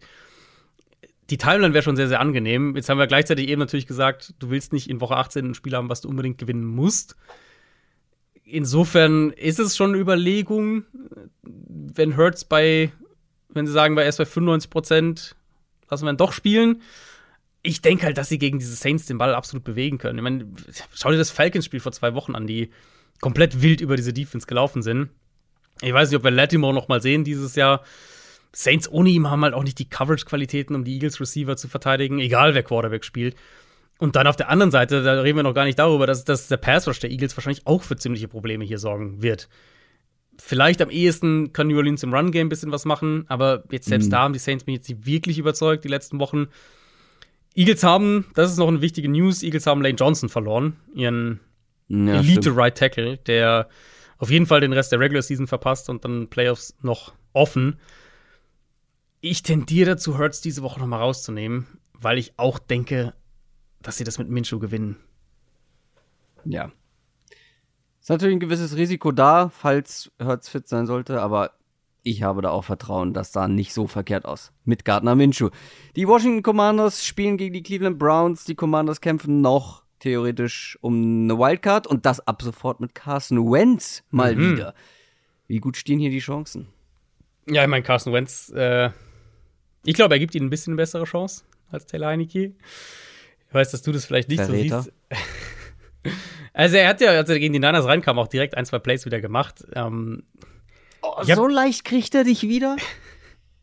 die, die, der, die Messlatte ist natürlich nicht so hoch, wenn der Vergleich Taylor Heineke ist. Carson Wentz braucht ein, zwei gute Plays machen, die er schon immer macht. Hin und wieder. Ja, ja. Und schon hat er dich. Schon ist er wieder, schon Also, ist äh, Heineke out. Du, wenn so du mehr, kriegt er dich. wenn du mir als Alternative, äh, Stöckchen hingeworfen hat. wenn du mir als Alternative den Backup-Quarterback der Browns gibst, dann nehme ich den lieber. Aber der steht ja nun mal nicht zur Wahl für die Commanders. Hm. Ich habe ja letzte Woche ein bisschen im Detail drüber gesprochen, was diese Commanders Offense ausmacht. Und das Run-Game ist halt eine zentrale Komponente dabei, auch eben weil sie, egal wer spielt, kein konstantes Quarterback-Play bekommen. Ähm, trotz guter Playmaker, die sie haben und Offense auch nicht so schlecht designt ist eigentlich. Aber inkonstantes Quarterback-Play ist halt nun mal Floor-Killer Nummer eins für eine Offense und umso wichtiger ist es halt hier, den Ball auch laufen zu können. Das sollte eigentlich möglich sein für Washington. Ich mag, wie Brian Robertson in der Offense läuft, die Physis, die er der Offense gibt und ja, gegen diese Run-Defense. Eigentlich sollte da einiges gehen. Browns auch letzte Woche wieder einiges zugelassen. Und auf der anderen Seite sollte Washington sowohl mit der, mit der Front das, das Run-Game einigermaßen in den Griff kriegen, der Browns. Jetzt ist Chase Young ja auch wirklich zurück. Das heißt, sie sollten auch Watson unter Druck setzen können. Und ähm, ich denke, dass, dass Washington das gewinnen können sollte. Commanders nur mit zwei Punkten vorne. Ja, ja, ich meine, deutlichen Sieg erwarte ich jetzt nicht. So, so ist es auch nicht. Die Houston Texans spielen gegen die Jacksonville Jaguars. Und wir hatten das Thema ja, es ist mehr oder weniger egal, was die Jaguars hier machen, weil nächste Woche ist wichtig gegen die Titans, da zählt es dann, aber man hat auch noch entfernte Chancen auf eine Wildcard, je nachdem, was die Dolphins so machen. Lirum Larum, hier musst du gewinnen. Du darfst nicht den Fehler machen, glaube ich, aus Jacksonville-Sicht und, zu- und sagen hier, ja, nächste Woche ist wichtig, egal was jetzt passiert. Vor allem nicht, wenn, in, wenn du gegen die Dementoren der NFL spielst. Ne? Und die haben letzte Woche zugeschlagen und ich ärgere mich natürlich kolossal, dass ich das hier gecallt habe, aber nicht als, mhm. als Tipp eingereicht habe. Naja. Ja, es gibt, also wie du gesagt hast, es gibt halt diese, ähm, es gibt halt diese Chance, dass sie die Jaguars jetzt diese Woche gewinnen und dann gegen die Titans verlieren und trotzdem eine Wildcard holen. Das werden wir Mhm. schon wissen nach diesem Spieltag, ob das dann noch real ist oder nicht. Ähm, aber Aber du, dafür müssen sie halt gewinnen. Genau, du kannst nicht in das Spiel gehen und es halt nicht gewinnen. Das heißt, ich, mein Doug Peterson hat das ja auch gesagt, dass sie jetzt keine Leute schonen wollen diese Woche. Ich gehe davon aus, dass wir die volle Kapelle kriegen von Jacksonville. Ähm, ich meine, die Texans haben jetzt auch offensiv nicht viel gemacht letzte Woche. Die hatten ein, zwei gute Drives, das war's im Prinzip. Jetzt haben sie Nico Collins auf IR gesetzt, Derek Stingley ist seit letzter Woche auf IR, Damian Pierce. Also, auch so die individuelle Qualität, die sie haben, wird ja auch immer, immer weniger. Und ähm, wenn die Jaguars hier ernst machen, dann sollten sie das auch gewinnen und eigentlich auch einigermaßen klar gewinnen. Ich weiß, die Texans haben jetzt viele Spiele eng gestaltet und sogar die Titans halt ohne, ohne Tannehill geschlagen. Aber auch vom Matchup her glaube ich, dass die Offense, die Jaguars Offense hier gut scoren kann. Ähm, vielleicht kann Texas mit dem Run -Game, können die Texans mit dem Run Game ein bisschen was machen. Aber eigentlich darf es hier für, für die Jaguars keine große Ausrede geben. Und dann natürlich noch eine andere Dynamik. Playoffs hast du schon angesprochen. Es geht auch noch um den Nummer 1 Pick, weil falls die Texans noch einmal gewinnen, die spielen jetzt Jacksonville diese Woche und dann die Colts in Woche 18. Falls sie noch einmal gewinnen und Chicago verliert beide, dann haben die Bears den Nummer 1 Pick. Hm. Hm. Das äh, würde man in Chicago gerne sehen. Jacksonville muss das hier gewinnen, viereinhalb Punkte sollten sie machen. Aber wie gesagt, die Texans niemals unterschätzen. Die Las Vegas Raiders spielen gegen die San Francisco 49ers. Das formstärkste Team gegen eins. Da habe ich mir in meine Notizen noch geschrieben, wo es Gerüchte gibt, dass man den Starting Quarterback benchen möchte. Das macht man jetzt. Und ich glaube, wer ist der Backup? Stidham, oder? Jared Stidham. Ist richtig, ja. Jared, Stidham. Jared Stidham gegen diese 49ers Defense. What could go wrong? Ja, äh, nicht das dankbarste äh, Debüt, sage ich jetzt mal, ähm, für diese Saison. Es ist halt echt ich habe es ja auch aufgeschrieben, auf beiden Seiten des Balls. Die Raiders ist eigentlich ein, ein, ein Worst-Case-Matchup für die Raiders. Die Raiders brauchen die Big Plays im Passspiel und das Run-Game. um offensiv im Spiel zu sein. Und ich würde sagen, dass keine Defense in der NFL aktuell diese beiden Dinge besser wegnehmen kann als die Niners. Einfach eine Top 3 Run Defense und eben sehr, sehr gut darin, auch Big Plays im Passspiel wegzunehmen. Ich kann mir nicht, also ich habe selbst mit Carr, kann ich, ich kann mir, glaube ich nicht, dass die Raiders hier viel tief gehen, dass sie den Ball gut bewegen. Pass Rush wird wahrscheinlich den Quarterback unter Druck setzen. Und jetzt die Entscheidung, Carr jetzt rauszunehmen, ist ja nicht, weil sie denken, dass Stidham der bessere Quarterback ist, sondern halt, das haben wir in den News besprochen, das hat andere Gründe. Ja, ja. Ähm, das heißt, sie kriegen jetzt einen Quarterback-Downgrade für dieses Spiel gegen diesen Pass Rush. Also, ich glaube nicht, dass sie viel machen offensiv und auf der anderen Seite halt äh, Defense, Rush Success Rate seit Woche 10 sind die Raiders gerade noch auf Platz 20.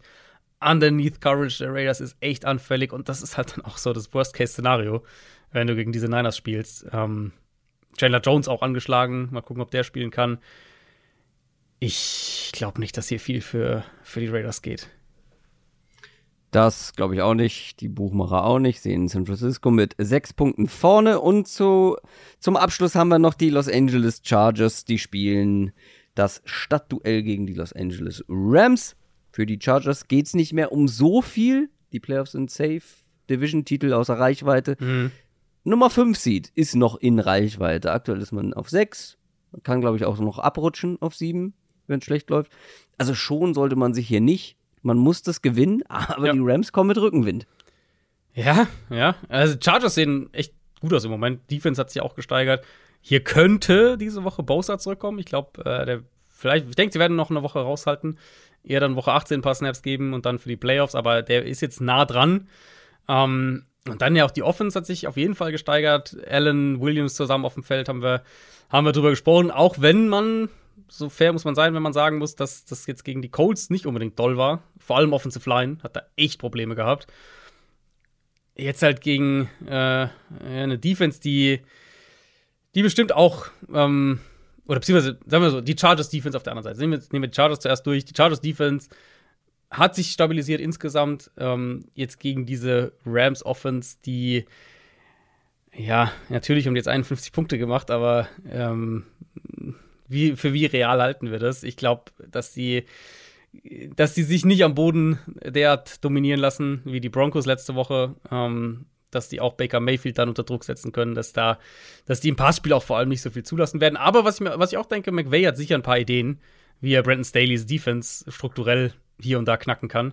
Also ich erwarte jetzt hier kein Spektakel. Ich erwarte jetzt nicht, dass die Chargers hier irgendwie 30-10 gewinnen, so in der Richtung. Aber ich denke schon, ähm, auch mit Blick auf das, was, was die Rams off, was die Rams Defense noch im Tank hat aktuell, dass die Chargers das schon einigermaßen souverän gewinnen. Aber ich glaube nicht, dass sie jetzt irgendwie die Rams mm. abschießen oder so. Für mich gehen da ganz dolle Stolperstein-Alarmglocken an. Echt? Aus Chargers okay. Sicht. Mhm.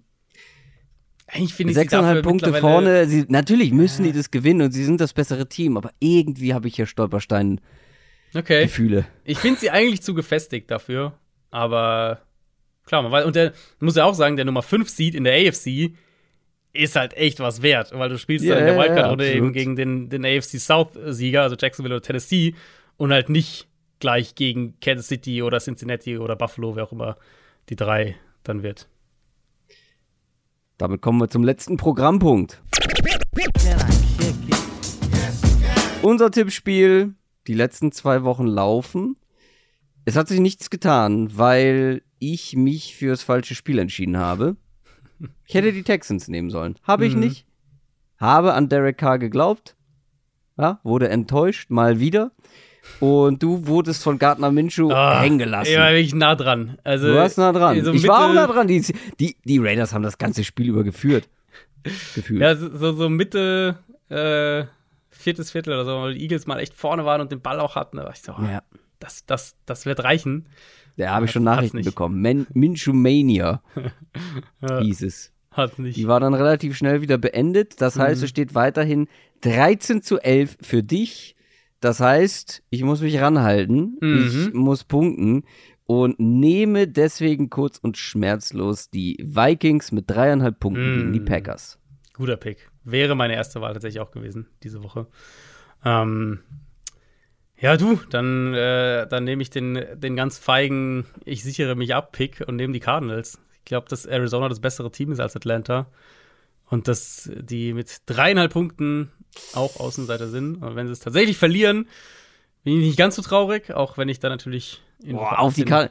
Ja, ich sehe es total und ich verstehe auch, ich verstehe auch die, die, die Line nicht. Mhm. Aber ich würde niemals auf die Cardinals mit Colt McCoy setzen. Niemals. Ja, gut, es ist halt gegen die Falcons mit Desmond Ritter. Also ich finde es krass, dass die Falcons mit Ritter dreieinhalb Punkte Favorit sind. Ähm, also vorher hätte ich, vorher hätte ich die Panthers und die Steelers, glaube ich, noch genommen. Panthers habe ich auch überlegt. Ähm, die Steelers, ja, hm. ja, wenn Jackson nicht spielt, wahrscheinlich eine gute, äh, gute Bet. Mhm. Aber wer weiß, vielleicht spielt er doch. Aber Vikings finde ich ist der beste Pick. Also Vikings hätte ich auch genommen diese Woche. Bet ist ein gutes Stichwort. Da gehe ich demnächst rein, denn wir nehmen heute mal abends auf. Es ist Viertel vor elf. Jetzt muss ich noch den Podcast fertig machen. Mhm. Ähm, das dauert dann auch noch ein bisschen und dann kriegt ihr das Brüh fertig. Sagt man das so? Ist das ein Wort? Brühwarm, ähm, hätte ich jetzt gesagt. Brühwarm, wie auch immer, serviert um ja. Mitternacht. Ich weiß gar nicht, ob ich das schaffe. Naja, ihr werdet sehen, beziehungsweise hören. Hast du noch was auf dem Herzen, Adrian? Uh, viel Spaß diese Woche. Ähm, denkt dran, College Playoffs steigen auch mm. und äh, dementsprechend guten Rutsch euch allen. Und dann äh, an Silvester College Playoffs. Da gibt es auch schon unsere Preview, auch für alle Supporter bei Patreon. Ja, sehr schön. Also, College Football gucken, NFL Football gucken, gut ins neue Jahr kommen, Darts WM gucken. Da ist Adrian ganz vorne da mit dabei. Ich, absolut. Und dann hören wir uns 2023 wieder. Macht's gut, tschüss. Ciao, ciao.